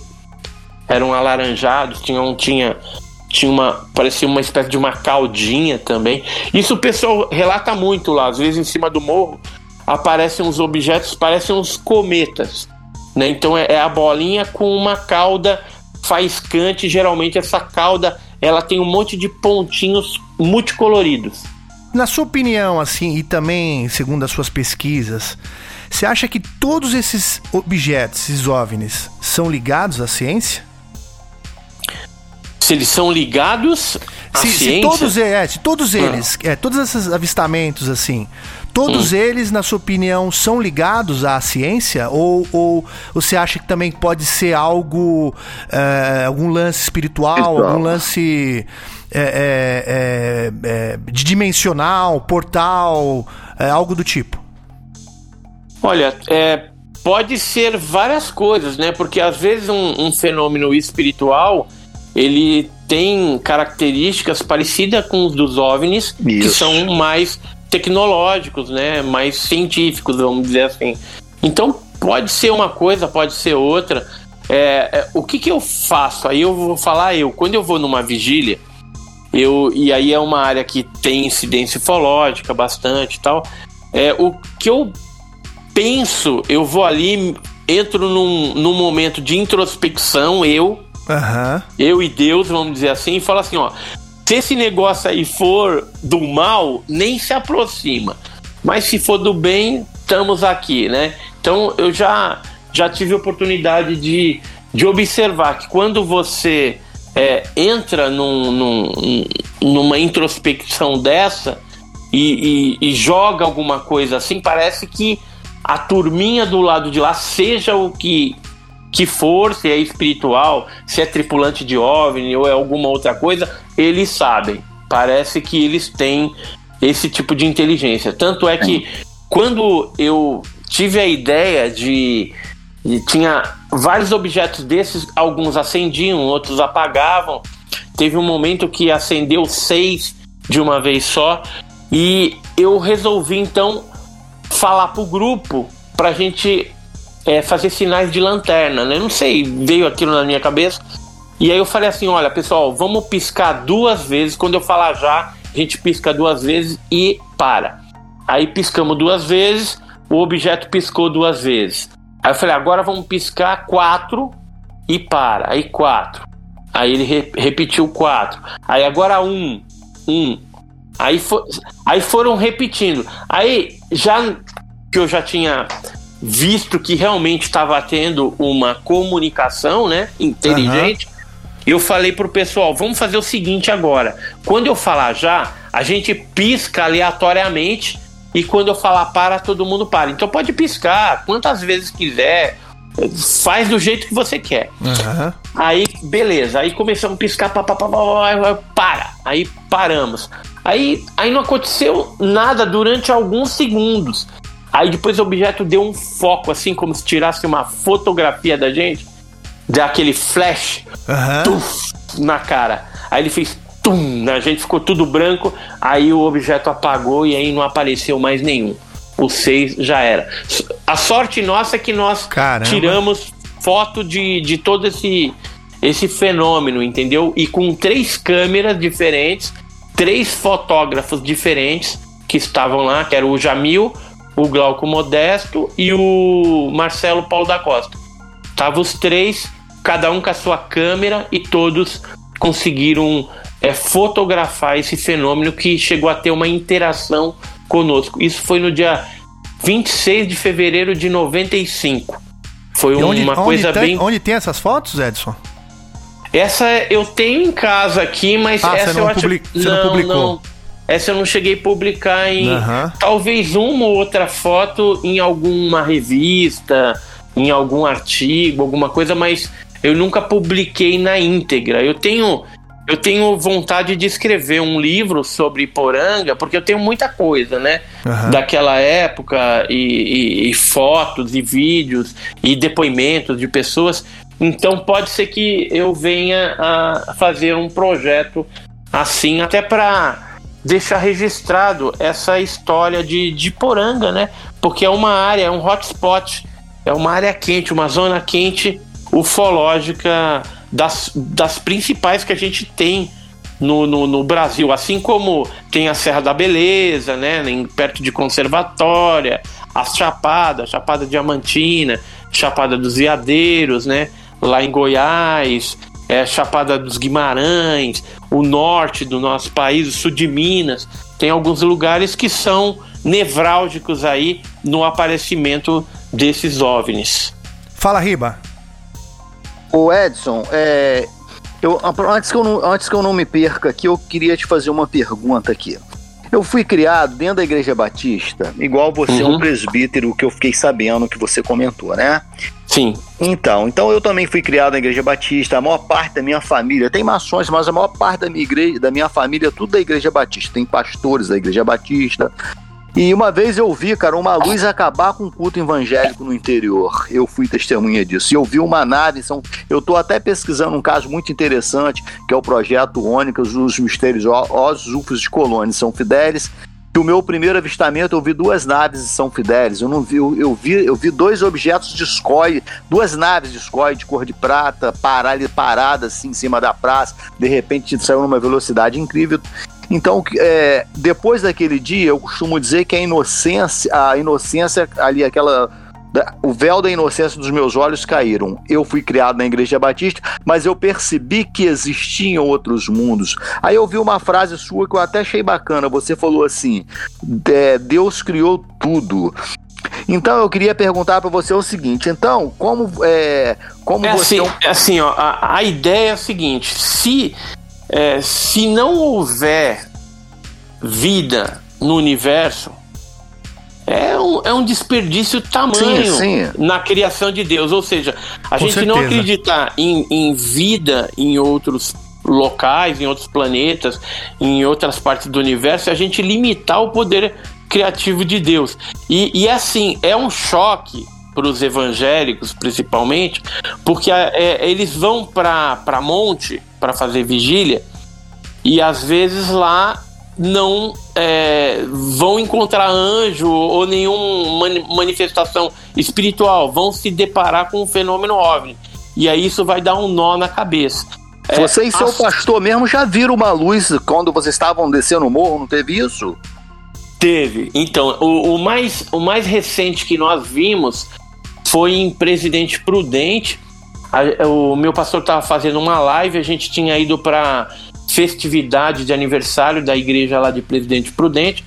E aí, de repente, eu vi um objeto. Aí, o, o, o pastor do Itaim, que estava lá também, ele perguntou para mim: Ah, presbítero Edson, o que você está fazendo aí? Eu falei: Olha lá. Aí ele olhou: Meu, o que, que é isso? tal. Aí eles viram, apareceu só um dia lá. Esse foi o mais recente, mas teve um em Campos do Jordão que a gente tinha participado de um culto ao ar livre. Depois do culto, a gente foi orar no monte, e aí voltamos, era duas horas da manhã. Durante o momento que a gente estava no monte, a gente não viu nada, só estrela cadente, o céu estava bem estrelado, e mas não vimos nada relativo ao fenômeno OVNI. Porém, quando a gente desceu já da montanha, já estávamos nos encaminhando para as pousadas para dormir, duas horas da manhã, aí do lado esquerdo a gente viu um OVNI multicolorido fazendo evoluções. E aí eu chamei a atenção do pastor José Maurício Talão, que é da comunidade cristã Renovo Celeste, do filho dele, o Leonardo, o Wagner, ou seja, todos nós vimos aquele fenômeno e teve membros ali que não conseguiram nem dormir, ficaram discutindo a noite inteira sobre aquele negócio e na hora do café da manhã a tônica da conversa era aquela luz que eles tinham observado. Até hoje, o meu pastor, quando a gente eu pego às vezes carona com ele, no carro dele, ele fala assim, quando tá eu, eu e ele sozinho, ele fala assim, aí ele fala para mim assim, varão, o que, que era aquilo que a gente viu? Se era um piloto de um avião, tava muito doido, né? E porque o, o movimento que ele fazia e aí eu falar, ah, aquilo lá. Não é que avião, que era não. pro senhor? Ele falou: aquilo ali não é anjo, não é nada espiritual, é, é deve ser OVNI mesmo. Ele fala, porque, porque ele não tem outra explicação. E a outra vez que nós vimos, também que foi bem interessante, é, foi uma caravana da igreja que foi feita para Egito e Israel. E aí a gente estava subindo o Monte Sinai na península de Santa Catalina. Aí tinha duas igrejas ali, representantes de duas igrejas diferentes, e tinha um beduíno também egípcio que era o nosso guia.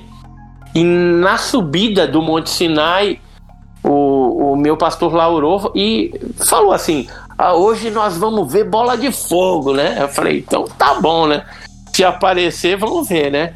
E eu preparadinho ali, né? Se aparecer alguma coisa, subimos o primeiro estágio, segundo. Do segundo para o terceiro estágio aparece a tal da bola de fogo.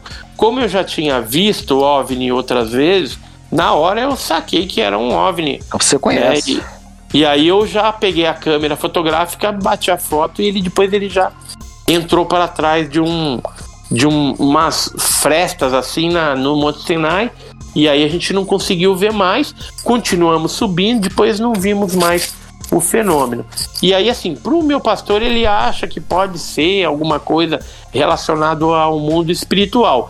Eu, pelo meu conhecimento, é, se trata realmente do fenômeno ufológico, mesmo porque é, nós perguntamos para o beduíno egípcio o que, que era aquele fenômeno que ele também viu, e ele falou que era UFO, falou UFO né, em inglês, e que vez ou outra aquilo aparece nas noites escuras, né, quando não tem lua, lá no Monte Sinai, e às vezes eles publicam nos jornais ali egípcios, né, sai alguma matéria falando dessas luzes que eles não sabem explicar do que, que se trata.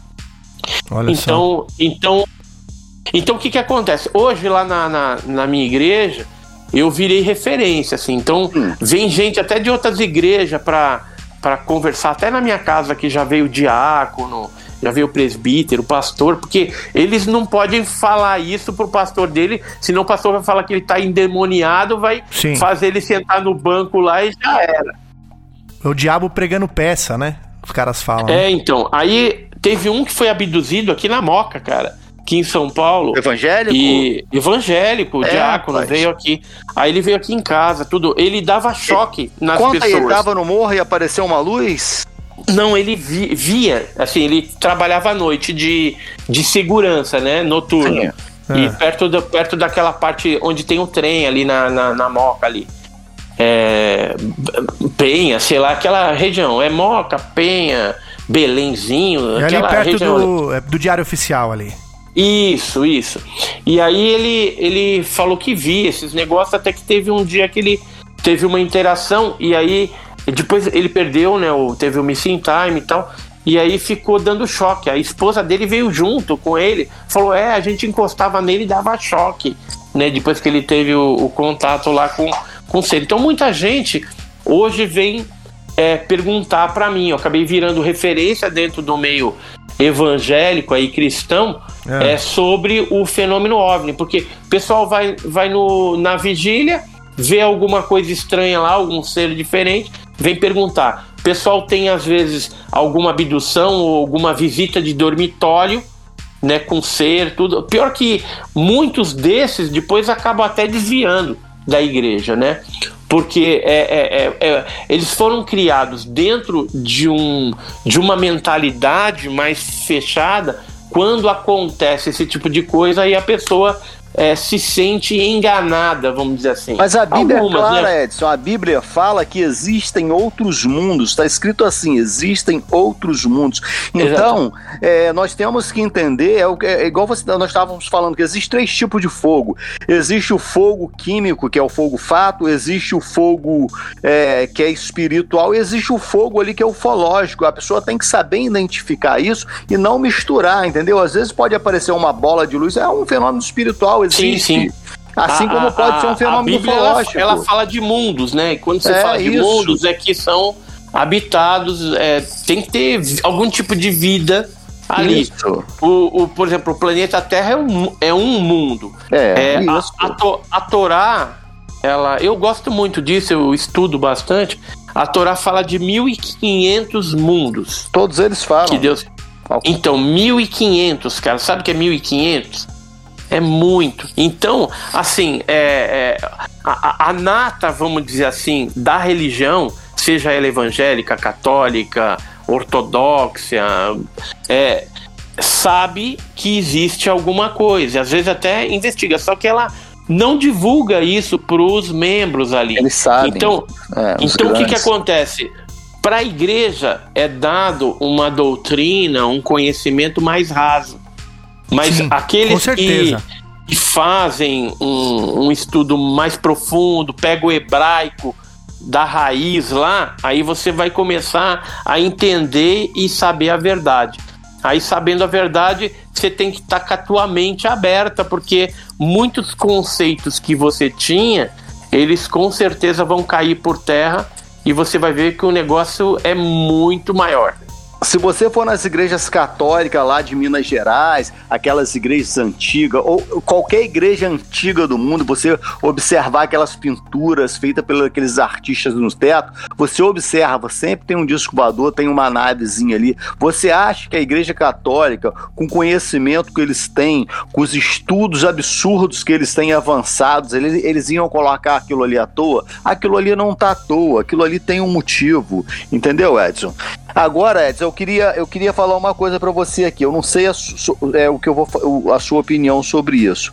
Uhum. É, eu percebo que eu vou muito ali na Serra da Beleza fazer algumas vigílias, mas eu percebo que Iporanga e Igatu é um pouco diferente da Serra da Beleza. Eu, por exemplo, eu acho que Iporanga e Igatu ali na Chapada de, na Chapada Diamantina, é muito comum você verem luzes entrando e saindo das cavernas. Eu, pessoalmente, eu tenho um pé atrás assim com seres que habitam cavernas. Haja uhum. vista e a história da dona Sebastiana, não é isso?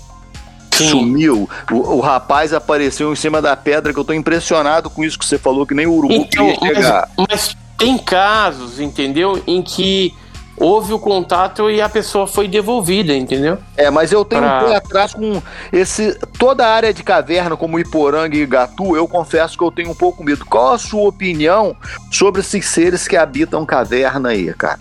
Então, não dá pra, pra tecer uma, é, uma opinião fechada a respeito disso. Sim. É, porque, assim, as, tem alguns casos que é, se falam de seres daqueles humanoides mesmo, os Greys, né, que é os cientistas que geralmente fazem as abduções. Que eles estão interessados em alguma coisa nossa e agem sorrateiramente, isso é fato, né? Sim. Que talvez se nós soubéssemos o verdadeiro é, é, objetivo deles, talvez a gente conseguisse interromper alguma, algum processo e, e os maiores prejudicados seriam eles, não a gente. Então é, é difícil é, saber, mas geralmente quem está em caverna são esses seres pequenos, é, esquisitos, né? Eu tenho um que pé aí, atrás, cara. É. tanto é que os indígenas, se você pegar lá no Mato Grosso, tem algumas, algumas tribos que eles é, respeitam esses povos das sombras que habitam em caverna e não deixa o pessoal é, aproximar lá. Por quê? Porque não deve ser boa coisa. Né? Se os é. indígenas já têm uma uma pre, preposi, é, uma é, prerrogativa de não deixar a sua tribo, os seus entes queridos chegar lá perto, é porque a coisa não deve ser muito boa. Mas Com há certeza. um respeito, há um respeito ali entre essas duas civilizações que convivem ali em harmonia, vamos dizer assim, entre aspas. Né? Mas eu queria voltar no, no, no, no aspecto que a gente estava falando lá do, do, do, dos evangélicos. Sim, pai. É, você já ouviu falar no, no Billy Graham, né? Sim, Billy Graham, o mestre. Billy, o mestre evangelista. 70. Então, em, mil, em 1997, o Billy Graham, ele, isso em janeiro, mês de uhum. janeiro, uhum. ele deu uma entrevista pro Midwest Today norte-americano lá, é, falando é, sobre vida, possi possibilidade de vida extraterrestre, porque naquela época, em 97, estava muita especulação a respeito da descoberta de um asteroide marciano, é, especulação de vida fora da Terra. E aí, sabe o que, que ele falou? Eu tenho até o escrito dele aqui. Ele é um evangélico conhecidíssimo. Ele falou o seguinte: acredito na existência de vida em outros planetas. Temos esta galáxia, a Via Láctea, e agora especula-se que existam milhões de galáxias Nossa. e em cada uma delas trilhões de estrelas, planetas e tudo mais. Não posso imaginar que somos o único planeta em que exista vida. Acreditar nisso seria terrivelmente egoísta. É o, o, o Papa lá, o, o João 23, né? Uhum. Ele tem um caso lá de 61 em que ele estava no, no, na residência dele em Castel Gandolfo, na Itália, e juntamente com um assistente dele lá, né, assistente do Papa. E eles tiveram um encontro nos jardins é, e o, o assistente do Papa chegou a. Pousou uma nave, né? A, a, a, contar isso, né? Que pousou uma nave, que o, o, os dois ali ficaram ajoelhados, depois saiu um ser de lá de dentro, com uma orelha grande, meio brilhante. Aí o, o, o João 23 foi até lá, ficaram conversando durante uns 15, 20 minutos, e depois, quando o, o Papa voltou e se dirigiu ao assistente dele, disse o seguinte: que os filhos de Deus estão em todas as partes. Algumas vezes temos dificuldade em reconhecer a nossos próprios irmãos, né? Então é, tem muita coisa também. E ele morreu Vaticano... sem falar o que ele conversou com o, cara, com, com o ser, né, cara? Ele deve ter deixado registrado isso, só que. Deve estar nos arquivos do Vaticano, né? isso. né? Tá no Vaticano. O Vaticano tem arquivos. muita. Será, Vaticano tem muita coisa ah, escondida, cara. cara. Tem muita Certeza. coisa escondida. Tem, tem uma igreja evangélica aqui também em São Paulo. Eu tô para ir lá para ver essa história. Na década de 70, é, o pessoal estava durante um culto e entrou umas sondas dentro da igreja e ficou na nave. Que a Caramba. nave é bem alta. É, então, isso saiu nos jornais na época. E eu consegui uns desenhos que foram feitos por esses evangélicos naquela época. Mas eu quero ir lá para ver se ficou registrado alguma coisa é, nos anais ali mesmo da história da igreja, ou se tem alguém daquela época ainda vivo que pudesse relatar. Mas foi um caso bem impressionante, né? Eu consegui esse desenho é, da, da, igreja da nave, né? Não, igreja evangélica. A igreja, a igreja evangélica, eles têm mais. Se eles tiverem um livro do tombo, que é um livro que anota tudo isso, a igreja evangélica ele é até mais suscetível para poder te passar isso. Agora a igreja católica a tendência é dificultar. Aí não passa, não é passa. É cobrir, é cobrir, é. Podcast Brasil UFO.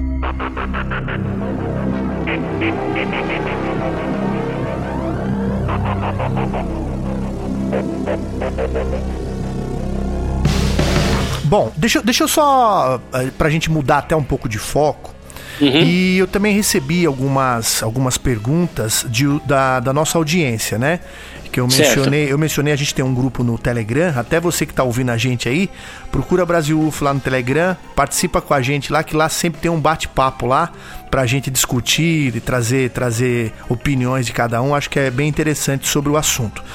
E é, eu recebi de, de alguns, alguns amigos algumas perguntas para te passar, Edson, e o, uhum. o Emerson Showby, que é o nosso amigo né, do, do, do canal, ele, uhum. ele, me, me, ele queria saber de você sobre registros é, de homens de preto aqui no Brasil. E eu procurando também algumas pesquisas suas, eu vi que você comentou em uma delas, algumas entrevistas aí, sobre a, as ameaças que você sofreu so, é, depois lá do caso Varginha, né?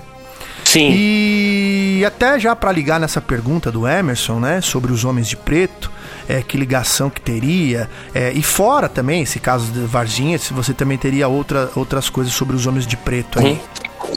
Olha, nem sempre o homem de preto vem de preto.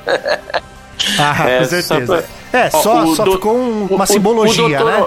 É, o doutor Olavo Fontes, por exemplo, quando ele tinha aquele fragmento do objeto que explodiu o Batuba, ele recebeu a visita de dois caras que falaram que era da Marinha, entendeu? É, e queriam os fragmentos dele, só que ele não tinha mais aqueles fragmentos tal, aí depois o pessoal acabou indo embora. É, no caso de Varginha, é, teve algumas pessoas de terno preto que visitaram a Dona Luísa, a Liliane e a Valkyrie, né? Aquelas uhum. duas meninas que viram, queriam dar dinheiro para elas irem numa televisão que eles iriam indicar e elas teriam que falar a história que eles iam dizer para elas. Em troca, elas teriam bastante dinheiro para realizar todos os sonhos dela. Teve o grupo Geoane, por exemplo, de Minas Gerais, na década de 60, que foram é, sofreram um acidente de carro e com outro carro com pessoas de terno preto também dentro eles iam fazendo um trabalho bem interessante dentro da ufologia tinha um boletinzinho muito legal que eu tenho, inclusive, cópia desse, desse material.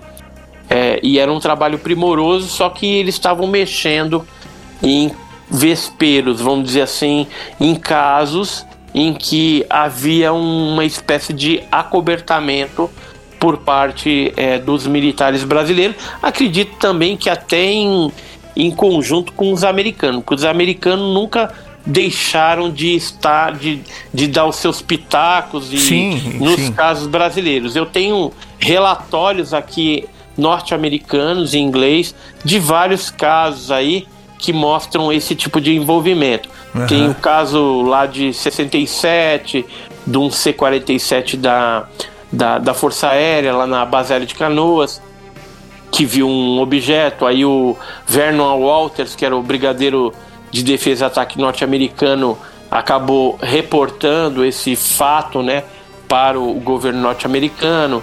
Tenho alguns documentos da embaixada de 66, tem alguns outros documentos de quedas de OVNIs em que a aeronáutica se apossou do material, mandou para São José do Rio, São José dos Campos ali na no DCTA e do DCTA foi para a NASA. É, tem o caso de maio de 86 que tem telex aí norte-americanos, também do DIA, tem, tem o caso Varginha também com envolvimento norte-americano. Enfim, é, é complicado né, que a gente sempre está, de certa forma, é, recebendo ordens aí dos americanos e o acobertamento, então, se torna algo perigoso. Né? Esses homens de preto, eu acredito que são esses agentes mesmo do governo ou de inteligência que vez ou outra vem fazer algum tipo de, de intimidação, como aconteceu no meu caso. Eles, é, na época de Varginha, eles grampearam meu telefone e aí eles falavam que era para mim parar de falar no caso, porque meus filhos estudavam no, no colégio tal, no endereço tal, e poderia acontecer um acidente com eles. Então que era é, melhor que eu calasse a minha boca, né? Então, naquela época eu fiquei com bastante medo mesmo. Você fica meio receoso, né, com, Uhum, com claro. esse tipo de. O próprio Vittorio Pacatini, logo nos primórdios, foram mais de 15 ameaças telefônicas. O Birajara, os irmãos Mondini, é, todo o, o grupo do Sete, né? Houve até Sete- atentado com o Pacatini lá na casa da mãe dele, não teve isso? Houve, deram um tiro lá, né? Deram um tiro. Ele não fala muito dessa coisa aí. Ainda bem que não pegou em ninguém o tiro. Mas, mas tem, ele andava armado mesmo, o Pacatini. Ele tinha medo de acontecer alguma coisa. Por quê? Porque estava se mexendo num vespeiro que é, a- as vespas mais perigosas eram americanas Sim, sim. né? Então, é, houve é, é, toda essa intimidação. Ó, só para vocês terem uma ideia, teve um agente que alugou a casa do lado da casa de um dos irmãos Mondini e se aproximou deles como um interessado na ufologia tal e deu algumas é, informações de Varginha, meias verdades mesmo. com meias mentiras, mas ele estava ali. E quando a gente conseguiu algum dado desse cara, que ele falou que trabalhava na empresa X, Y e tal, é, eu fiquei sabendo, juntamente com o Eduardo, com o Oswaldo, falei, se vocês quiserem, eu checo que eu tinha é, condição junto ao RH dessas empresas checar, né, até pelo Banco do Brasil, tudo. E aí eu fui checar. Aí essa empresa falou: não, não temos ninguém com esse nome, Olha nunca só. tivemos ninguém. Mostrei a foto, falou: não, nunca ninguém. Essa pessoa não trabalhou com a gente. Aí quando a gente descobriu que era realmente um agente, a gente deu uma carteirada nele. Falou: olha, a casa caiu, já descobrimos que você tá aí. No dia seguinte, a casa tava vazia e tchau. Nunca mais ouvimos falar do cara. Olha só. Aí, aí a, gente, a gente tentou ainda descobrir junto ao, ao locador, né? Aham. Se ele podia falar pra quem que ele alugou a casa. Aí ele falou que era, era é, dado Sim. sigiloso lá, não podia informar. E aí ficou por isso mesmo. Ô Edson, Oi. você tá há muito tempo na história aí da ufologia. É, na história da ufologia brasileira, qual pessoa ou grupo que você conhece ou conheceu que sofreu mais ameaças do que o Pacatini? Deixa eu pensar aqui. Houve, você sabe de casos de morte de ufólogos brasileiros que vieram a serem mortos, algum grupo? Olha, o, o doutor Olavo Fontes, ele morreu estranho, cara. Morreu de câncer, tudo, mas foi uma situação bem estranha. Teve esse pessoal do Joane também que, que morreu. É, mas, é, assim, é, no passado, muitos pesquisadores é, às vezes recebiam algum tipo de intimidação, mas não era tão direto. Acho que porque talvez os casos que eles estavam investigando era alguma coisa mais rasa, entendeu? Que não, Aham, aham. não, não iria é, causar nenhum constrangimento, né? Agora, os casos mais emblemáticos, tipo, você pega aí um, o que nem eu fiquei sabendo, o caso Feira de Santana, né, que aconteceu um ano antes do caso Varginha. Aí foi a queda de uma nave num açude lá com captura de uma criatura eh, que era grey e a outra era com o corpo todo coberto de pelos. Até bem parecido com o caso Varginha lá que tinha um também com o corpo coberto de pelos. E, e aí esse pessoal de lá da fazenda onde caiu essa nave, eles foram intimidados. Tanto é que até os dias atuais eles não querem falar mais no assunto. Foram e logo no intimidados? começo foram intimidados sabia, pelo não. pessoal do exército. Do Uhum. exército, né? Pessoal fardado do exército.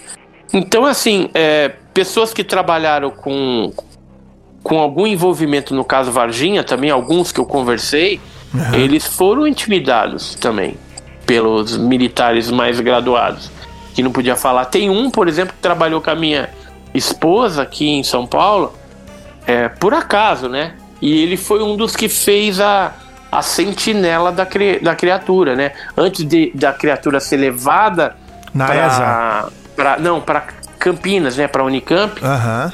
aquele comboio que foi feito e tal, ele ficou de sentinela naquela noite guardando as cargas no, nos caminhões. E, e, até hoje ele tem medo. Ele não, ele, apesar que ele tatuou no braço um ET de Varginha, né? mas, mas ele tem medo. Ele não, e eu não, não dá depoimento. Ele falou para mim, contou, contou para minha esposa, tudo. E, mas ele mas não põe meu nome de jeito nenhum. Aqueles mineiros bem. Porque naquela época não deixaram a gente tirar foto, né? Porque teve é, a formatura, tudo, não teve foto, não teve nada. Você pode ver, de 96, dificilmente alguém tem alguma coisa desses que tiveram envolvimento com o caso. Eu ia perguntar o seguinte: hum. se você acha que dentro dessas pesquisas e das testemunhas que você pôde conversar ao longo aí da, da, desde quando aconteceu o caso Varginha. Você acha que teve um acordo do, do um acordo de troca do governo brasileiro? Ele, ele cedia o, o, o, o ET para os Estados Unidos e os Estados Unidos em troca fez com que o teve é, tivesse o primeiro astronauta, né, que é o, o, o ministro Marcos Pontes, né? É, fosse é, treinado em Rio. Você acha que, que isso aí foi real ou não? Eu, eu tenho certeza.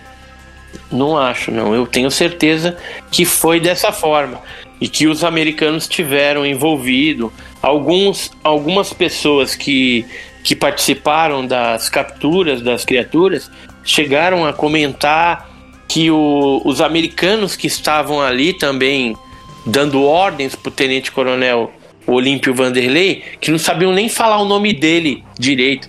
Ficavam lá, Olímpia, Olímpia, Coronel Olímpia, né? não sabia nem falar direito. Uhum. E que eles ficavam meio constrangidos de terem que acatar ordens dos americanos que estavam ali coordenando. É, tanto é que recentemente um controlador, o Marcos Feres, ele participando de uma live num canal aí chamado Espaço. Aéreo. É, acho que o Rony Não, Espaço Aéreo. Ah, tá. O Espaço Aéreo publicou nessa live e o Marcos Félix falou que teve até um, um, um avião da USAF norte-americana uhum. que entrou sem avoem, entrou sem autorização aqui naquele dia 20 de janeiro de 96. E isso é verdade. Eu vi esse que, vídeo. Que quando eu fiquei sabendo do, do vídeo, tudo, me mandaram aqui também, eu fui procurar no, nos meus arquivos uma fita VHS que eu recebi de uma pessoa, se não me falha é, a memória, era o, a, talvez no aeroporto de do cemitério dos Amarais, lá, Campo dos Amarais, em Campinas, que na época ela me mandou uma fotografia de uma aeronave dessa, uh, que, que pousou e nunca tinha pousado ali em Campinas, né? Uhum. Lugar estranho. E aí eu fui, fui atrás desse material, tentar achar a fita de VHS, achei. Aí eu vou mandar agora é, transformar em MP4 para ver o que tem lá dentro eu acho que foi filmado essa, esse avião lá. Então, talvez eu tenha até a prova Pô, do que o Marco, o que o Marcos Félix está falando. Ah, Porque publica a, lá no seu canal, então, meu, pra Isso, então, mas, importantíssimo, mas, né? E primeiro eu quero ver a, o que, que tem dentro do, da fita VHS, que assim, a gente recebia muito, muita informação uhum. é, na época de Varginha e muita coisa que é, que nem um, um avião americano que pousou no aeroporto de Campinas. Pá, e aí? que que isso é uma peça do quebra-cabeça, mas aonde que ela encaixa em outras coisas que a gente sabia naquela época? Não encaixava, entendeu? Uhum. A gente sabia que os americanos tiveram lá, levaram as criaturas tal que estavam lá na Unicamp, mas é, por que que esse avião estava lá tal? não sabia. É, nesse vídeo ele até Agora, cita, né? Nesse vídeo é. ele até cita que, então, que esse avião que foi, foi para Varginha, Campinas, né? Foi para Campinas, não, depois para foi para Campinas e de lá já tinha dois helicópteros, helicópteros uhum. da Força Aérea Brasileira Olha só. que foram para Varginha, provavelmente com esses militares americanos dentro. Sim, com certeza, com certeza. Entendeu? E, é, e, e para quem não sabe o que, que é a Avoen, é autorização, a sigla de autorização de voo do Estado Maior da Aeronáutica, né? Da aeronáutica, É, que é para aeronaves estrangeiras. Aham. É, parece que é 48 horas tem que ser dado a autorização e, e é tudo certinho. O, o, o roteiro que ele vai fazer, para onde, onde ele vai parar, o que, que ele vai fazer, porque esse voo ele é monitorado, porque você não sabe o que, que os caras estão levando ali dentro, se Sim. eles estão vindo para fazer algum tipo de mal. algum- Então, é, geralmente é, é algo bem controlado. Mas nesse caso, não houve o avoen, ou seja, a, a- aeronave entrou sem registro, já tinha, prova- provavelmente é, havia um acordo é, bem da- do alto escalão. E eles já sabiam. e a gente sabia naquela época, para você ter uma ideia, em 96, que foi o governo norte-americano que comunicou o governo brasileiro da queda da, da aeronave lá em Varginha. Aham. Então aí o que, que eles falaram? Para pegar a base mais próxima ali e mandar o pessoal para lá. Porque a- o objeto ia cair e para capturar as criaturas. Tanto é que eles capturaram um monte de criatura lá. A história Isso. é sempre igual, né, cara? Eles sempre sabem primeiro, as naves dele, dos militares, já estão no encalço, é sempre assim. É, na verdade, os americanos é que atingiram Isso. aquela, aquele objeto em forma de submarino. Por isso que o Eurico e a Oralina, quando viram lá na fazenda, viram que o objeto na parte traseira soltava muita fumaça. Então eles conseguiram mapear, ó, vai cair na latitude tal, longitude tal. Então vê qual que é a base aí. A base mais próxima era do exército, que era a ESA, Escola de Sargento das Armas, em Três Corações, do exército, ficava a 15 quilômetros de Varginha. Então, não tinha uma base aérea da aeronáutica ali para eles poderem acionar. Embora a aeronáutica foi acionada é, para transportar provavelmente esses militares norte-americanos de Campinas para Varginha. Então foi feito todo, todo es- es- esses roteiros aí. É, o que, que eles pegaram, o que, que eles levaram, a gente não sabe. Mas a gente sabe que ó, aí outros militares da aeronáutica que já deram informação pra gente, parece que esse avião fez um, um, um, um pouso lá na barreira do inferno antes de ir para a área 51. Então as cargas foram para a área 51 naquela época, em 96. E Caramba, em troca, em troca, é, o, a NASA, né, o Houston mandou o diretor dela aqui, nunca tinha pisado no Brasil, que é o Daniel Goldin. Aí ele veio firmar um monte de acordos aqui com o governo brasileiro. E aí houve essa possibilidade do Marco César Ponte ser treinado em Houston para depois participar de uma missão espacial, coisa que acabou não ocorrendo, a gente não sabe por quê, mas depois o, o voo dele foi até com, com em, em coligação com o pessoal russo, né? Que a gente ficou sabendo depois que não foi nem os americanos, acabou sendo pela parte russa que estava bem articulada ali com São José dos Campos, né? Que a parte espacial nossa, a área 51 nossa espacial é em São José dos Campos. Então, naquela época lá, o, próprio Basílio Baranoff, que era um capitão da aeronáutica, gostava de ufologia, ele chegou a comentar algumas coisas a respeito dessa, desses trâmites aí estranhos. Sempre teve esse tipo de coisa. Com certeza. Cleiton, E- deixa eu fazer. Fala, Riba, deixa- fala, deixa- Riba. Eu queria fazer uma pergunta aqui pro Edson aqui. O Edson, uma Uhum. pergu- é uma pergunta meio clichê, uma perguntinha meio batida, mas eu quero te perguntar isso porque é uma coisa que eu particularmente não concordo. Mas eu gosto de ouvir pessoas que já têm uma bagagem grande também, para ver se conseguem mudar um pouco aqui. Mas vamos lá. É, eu gostaria de saber qual sua opinião sobre esse suposto acordo americano feito com alguns seres, onde eles poderiam abduzir em troca de tecnologia avançada. Eu, conforme eu acabei de falar, eu tenho dificuldade de acreditar nisso, porque eu não, não tenho prova de nada, eu nunca vi nada, apenas é um disse-me disso. Você acredita nessa história? Olha, grandes revelações necessitam de grandes provas. Isso. E não tem, não tem prova, ah, então cara. tô certo. Então, você está totalmente certo. Então, disso me diz. Eu, é, então, assim, os americanos, meu, falam muita coisa.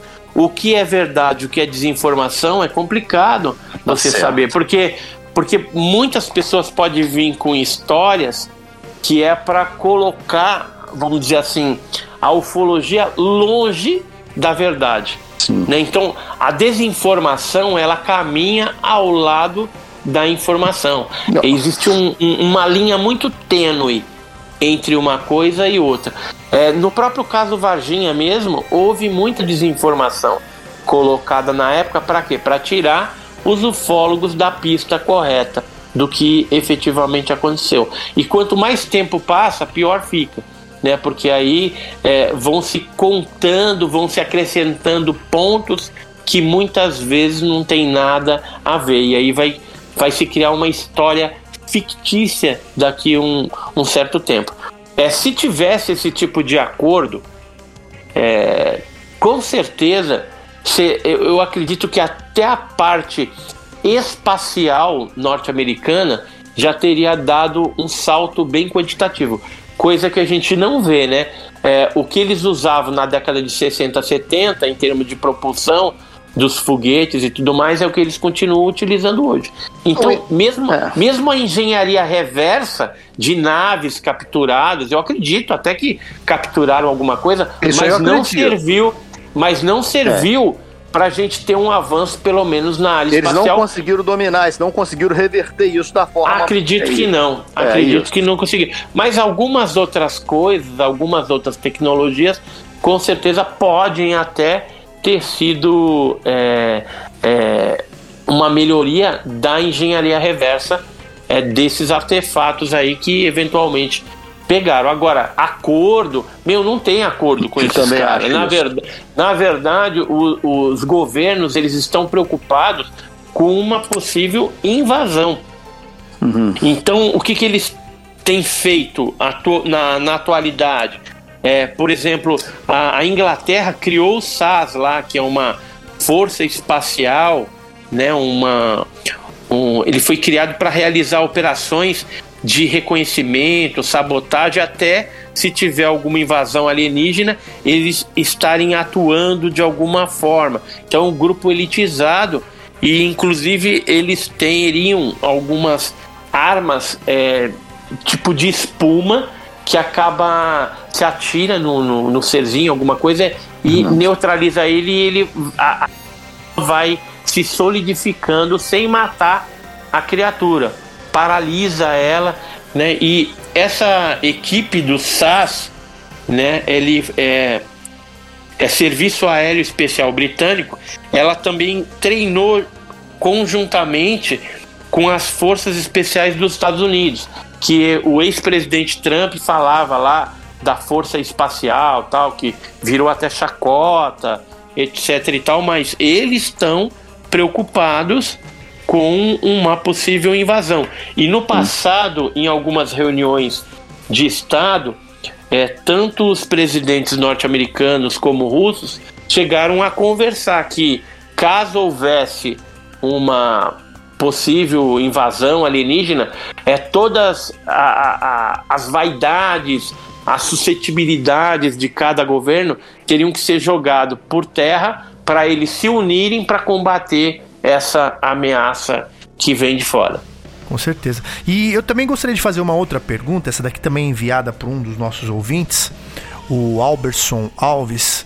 Ele, ele queria saber de você, Edson, se você sabe, sabe algo, assim, sabe dizer algo sobre é, pirâmides na Amazônia e se teve alguma uma possível né, é, expedição nazista ali no local. Então, isso é muita especulação que se fala. O Tutankanara lá, que era um indígena, que disse que, que era dessa, dessa tribo aí de Acacor, onde tinha as pirâmides, etc e tal. Hoje se sabe que o cara era um, um vigarista aí, não tinha nada a ver com, com a tribo indígena. Então, que existe algumas formações curiosas na região amazônica, tem. Tanto é que o Landsat 2, que é um satélite, em, na década de 70, se não me falha a memória, 1972, ele fotografou essas, essas é, estruturas piramidais envoltas, já cobertas de bastante vegetação. É, vegetação. Né? Mas pode ser que sejam civilizações aí é, que é, vieram justamente, sei lá, do Peru, da Bolívia, né? Sim. Fugidos Guatemala, aí da, né? da invasão da Guatemala, fugidos aí provavelmente daquela invasão do, do Cortez e do Pizarro, né? Uhum. No começo da, da colonização.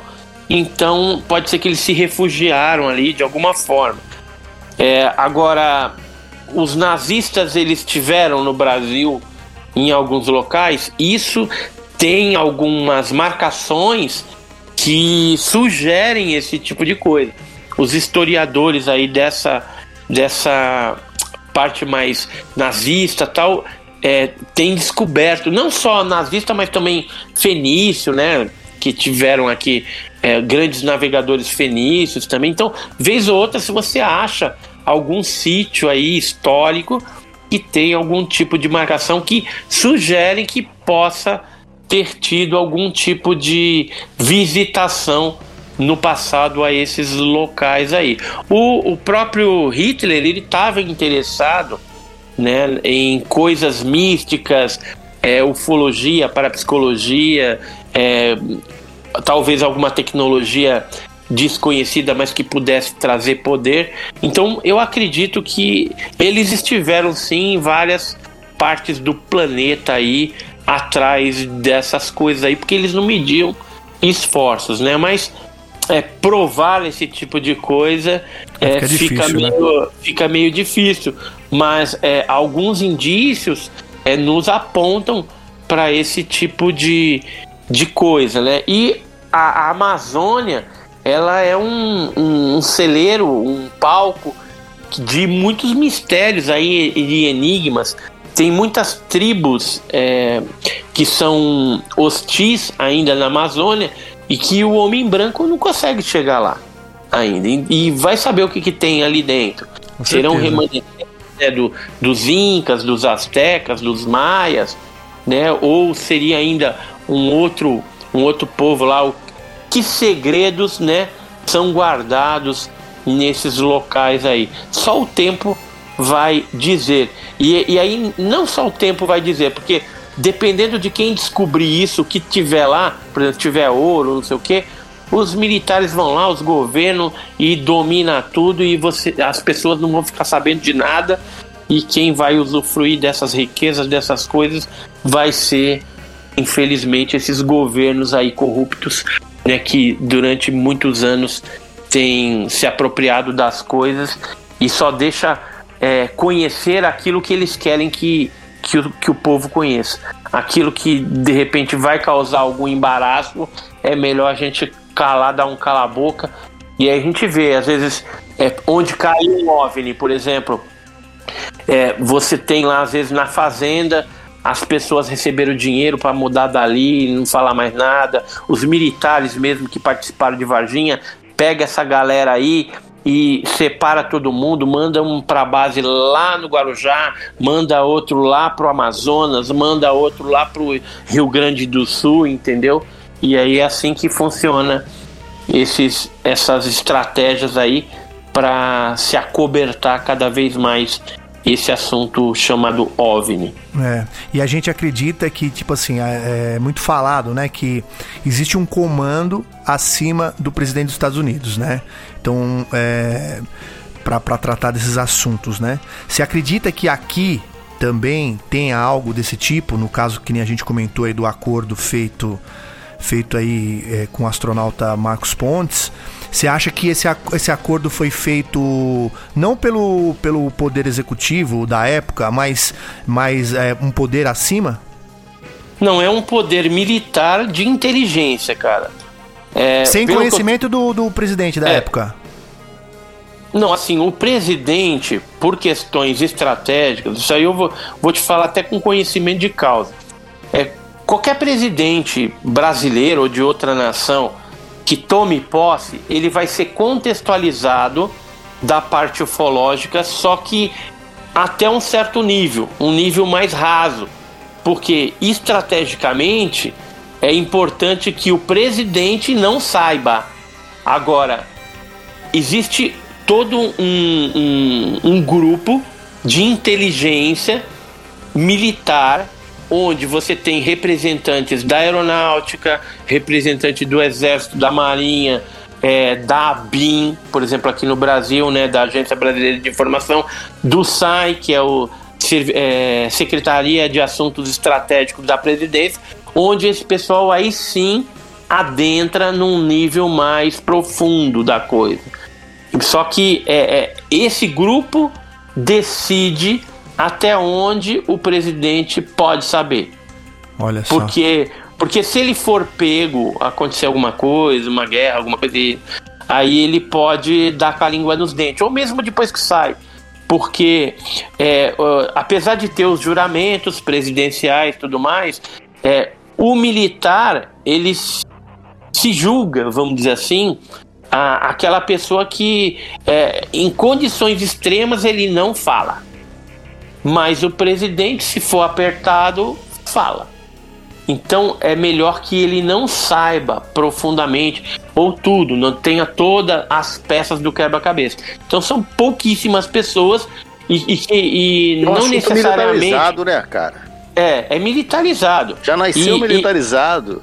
E, e você quer saber de uma coisa? Cientista entra dentro desse negócio só se houver algum tipo de necessidade extrema. Então, por exemplo, algum engenheiro que vai ver uma determinada parte e aí eles vão saber pedaços daquilo que ele tem a especialidade. Agora, é, os militares ali, os mais graduados, aí sim, Departamento de Defesa, aí vai ter uma informação mais profunda. Tanto é que muitas dessas informações são classificadas e controladas também o acesso.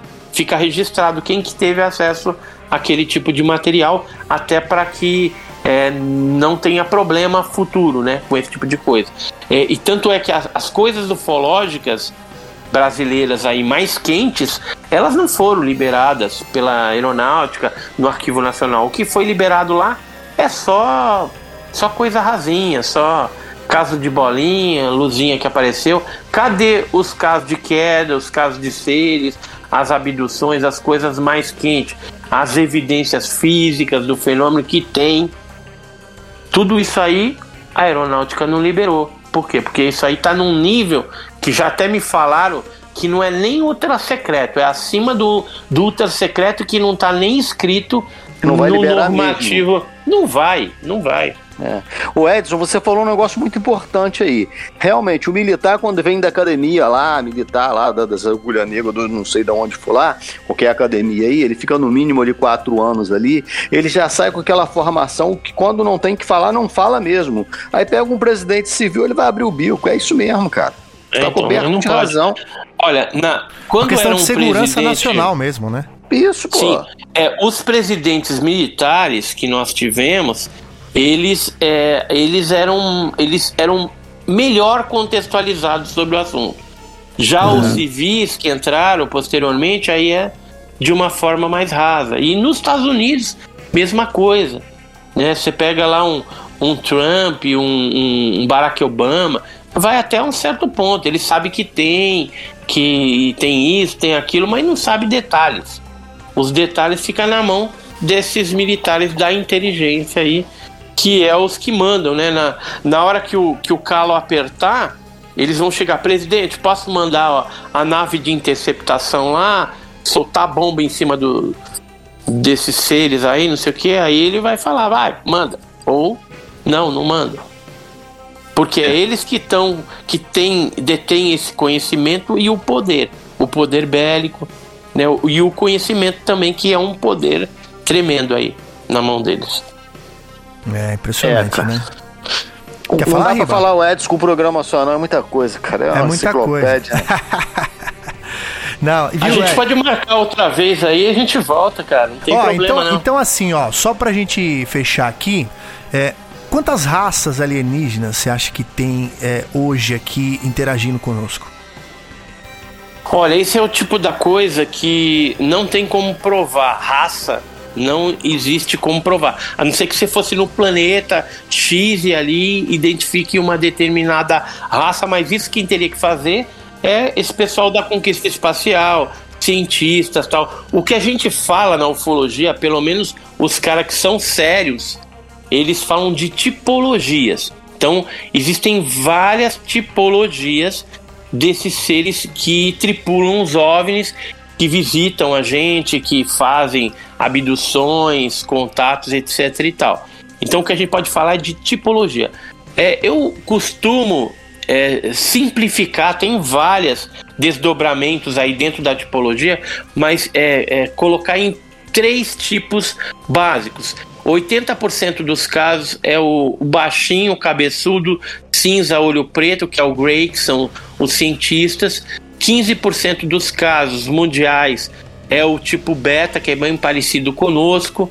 É, lembra muito assim é, aqueles seres angelicais, né? Então geralmente tem feições belas aí e variam é, em alturas, em altitude, chegando às vezes até a 2 metros, 2 metros e pouco.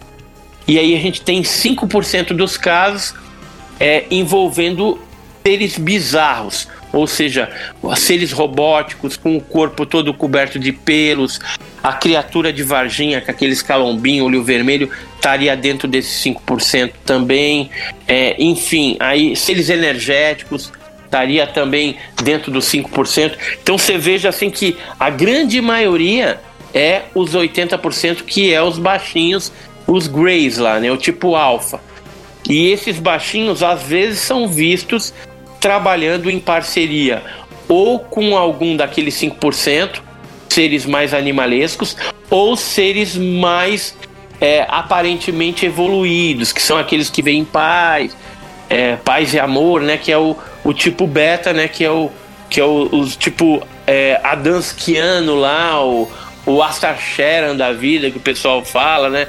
Então, é Carran, embora todos esses nomes aí são questionáveis, uhum. né? Tudo isso daí não tem como você provar também. Ah, porque o Astachera vem das Pleiades. Ah, que vem nos é, pouquíssimos casos ufológicos o abduzido é, teve, vamos dizer assim, a, a, a vontade de perguntar ó, de onde vocês vêm e os seres falaram. Ó, oh, eu venho de tal lugar assim, assado. Aí você tem, por exemplo, lá o caso Barney Betty Hill, que aí fala que é Zeta Reticuli, o, o, o Antônio Nelson Tasca, que perguntou, e aí a, a, a, tripulante disse que era do mundo de Agali, sabe lá Deus aonde que é isso, né? O, o próprio Nadier Jorge da Mota, que a gente citou aqui, que falava que era do planeta Letuvira, sei lá também onde que fica isso. Letuvira. Então, Leto vira. Aí tem aquele caso que aconteceu no Paraná em 1947 com um agrimensor que os caras falaram que vinha de Urano, né? É, tem toda a crença também no passado que falava de marciano, né? Mas será que tem vida em Marte? Aí agora estão tentando achar vida no subterrâneo de Marte, né? Estão com um monte de projeto para tentar aí, achar vida. É, provavelmente onde a gente vai achar algum tipo de vida vai ser nos exoplanetas, né?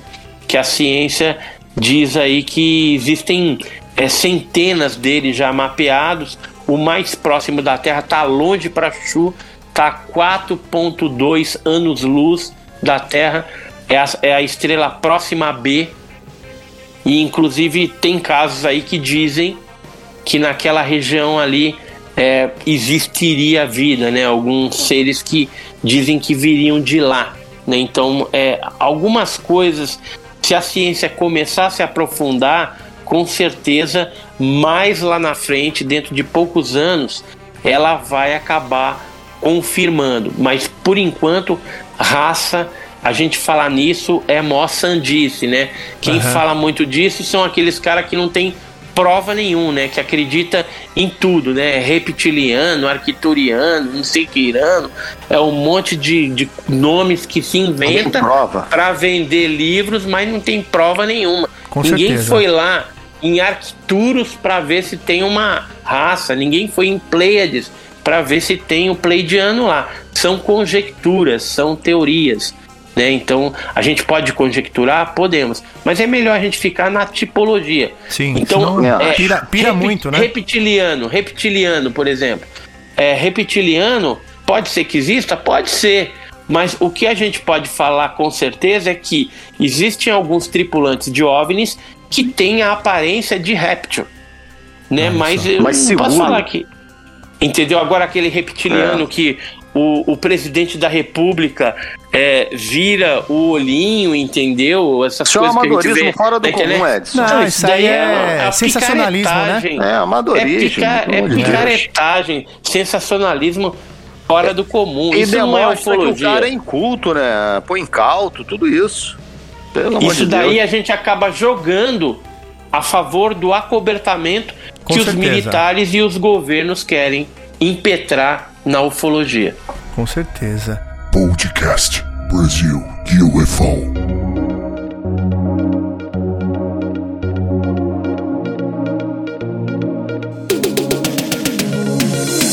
É isso, Edson. Obrigado aí por aceitar o nosso convite aí. Tem nem que, que falar é, o tanto de conteúdo e com certeza a gente tinha, tem conteúdo para mais uns 12 episódios, né? E... É, a gente, a gente marca aí uma outra vez e, e participa. Não, com certeza. Eu, eu, queria deixar aqui um recado. As pessoas que quiserem é, adquirir a revista OVNI Pesquisa, tá com conteúdo muito legal, né, científico, é, pode entrar no site www.ovnipesquisa.com.br e queria pedir para você aí, se você se interessou pelos livros que a gente escreveu também, é, você consegue adquirir no Clube dos Autores a versão impressa e a versão digital no, na Amazon. Né? Então na Amazon tem até em inglês o Alienígenas do Passado do Brasil, a gente tem a versão já em inglês. Eu pretendo fazer aí futuramente a, a versão em espanhol. Estou escrevendo mais três livros: um sobre Varginha, outro sobre a explosão do OVNI Ubatuba e o volume 2 do Ar OVNI Arquivos Militares que vai ser um outro caso embasado em documentos da aeronáutica. E até o final do ano a gente está com uma meta aí de no canal Enigmas e Mistérios no YouTube, que eu tenho também, a gente chegar a 100k, 100 mil inscritos. A gente bateu agora 84 tá mil inscritos, falta só 16 mil pessoas. Então me ajuda aí, vai lá, pega a mão do pai, da mãe, do filho, não custa nada, é só se inscrever lá. Em 5 segundinhos você já se inscreve no canal Enigmas e Mistérios e tem um conteúdo fabuloso lá de ufologia, algumas coisas raras que a gente está trazendo. Eu estava até comentando é, com, com vocês aqui no começo, antes de começar a live, que eu tô pegando várias fitas VHS e transformando em MP4 para em breve aí a gente trazer para o canal Enigmas e Mistérios e tem muito conteúdo é, antigo e primoroso aí que eu não vejo publicado em lugar nenhum. Então a gente vai se surpreender se você se inscrever, acionar o sininho lá. Mais para frente você vai ser avisado do conteúdo novo que a gente vai disponibilizando no canal. Queria agradecer vocês dois aí o Cleiton aí, muito legal, as perguntas também, o pessoal que participou, né? O Riba também, que abriu as portas aí, deu essa oportunidade para a gente estar tá conversando um pouquinho aí a respeito de ufologia e até a próxima. Valeu, obrigado. Quer falar, Riba? Fala aí. Edson, eu que agradeço a você ter aceito o convite participar aí do Brasil UFO. É... E eu vou te indicar para um canal aqui é, de uns amigos, que é um dos melhores podcasts, que é o Hangar 18, que eles vão estar aqui com a gente. Eu estive, eu tive semana passada lá fazendo uma entrevista com ele. Acabei de fazer a entrevista, entrou, entraram mais de 500 pessoas, se inscreveram mais de 500 pessoas no meu canal em dois dias. Então eu vou te indicar para eles e, seu canal daqui a pouco tá batendo 100 mil. É só agradecer, cara, você ter participado aqui com a gente. Foi uma honra ouvir você. Valeu. É isso aí, pessoal. Muito obrigado a todos os ouvintes aí pelas perguntas aí. E com certeza aí o convite do Edson tá, já tá feito, que o pessoal vai querer mais, com certeza. Vou fazer uma publicação lá. Eu já tô inscrito no canal do Edson e com certeza até o, até o final do mês aí vamos falar, talvez até o final da semana o pessoal já consiga fazer com que o canal Enigmas e Mistérios chegue a 100k, tá bom? Então é isso aí, pessoal. Eu convido a todos mais uma vez a participar do nosso grupo do Telegram, onde sempre rola um papo bem legal, descontraído sobre ufologia e mistérios que é aqui nos rondam. Valeu, pessoal, pela atenção e pelo carinho, principalmente pelas participações né, no nosso canal. Nunca deixem de acreditar no que seu coração lhe diz. Saiba que a verdade prevalecerá no final, demore o tempo que for. Um forte abraço a todos vocês e até a próxima. Tchau, tchau, pessoal.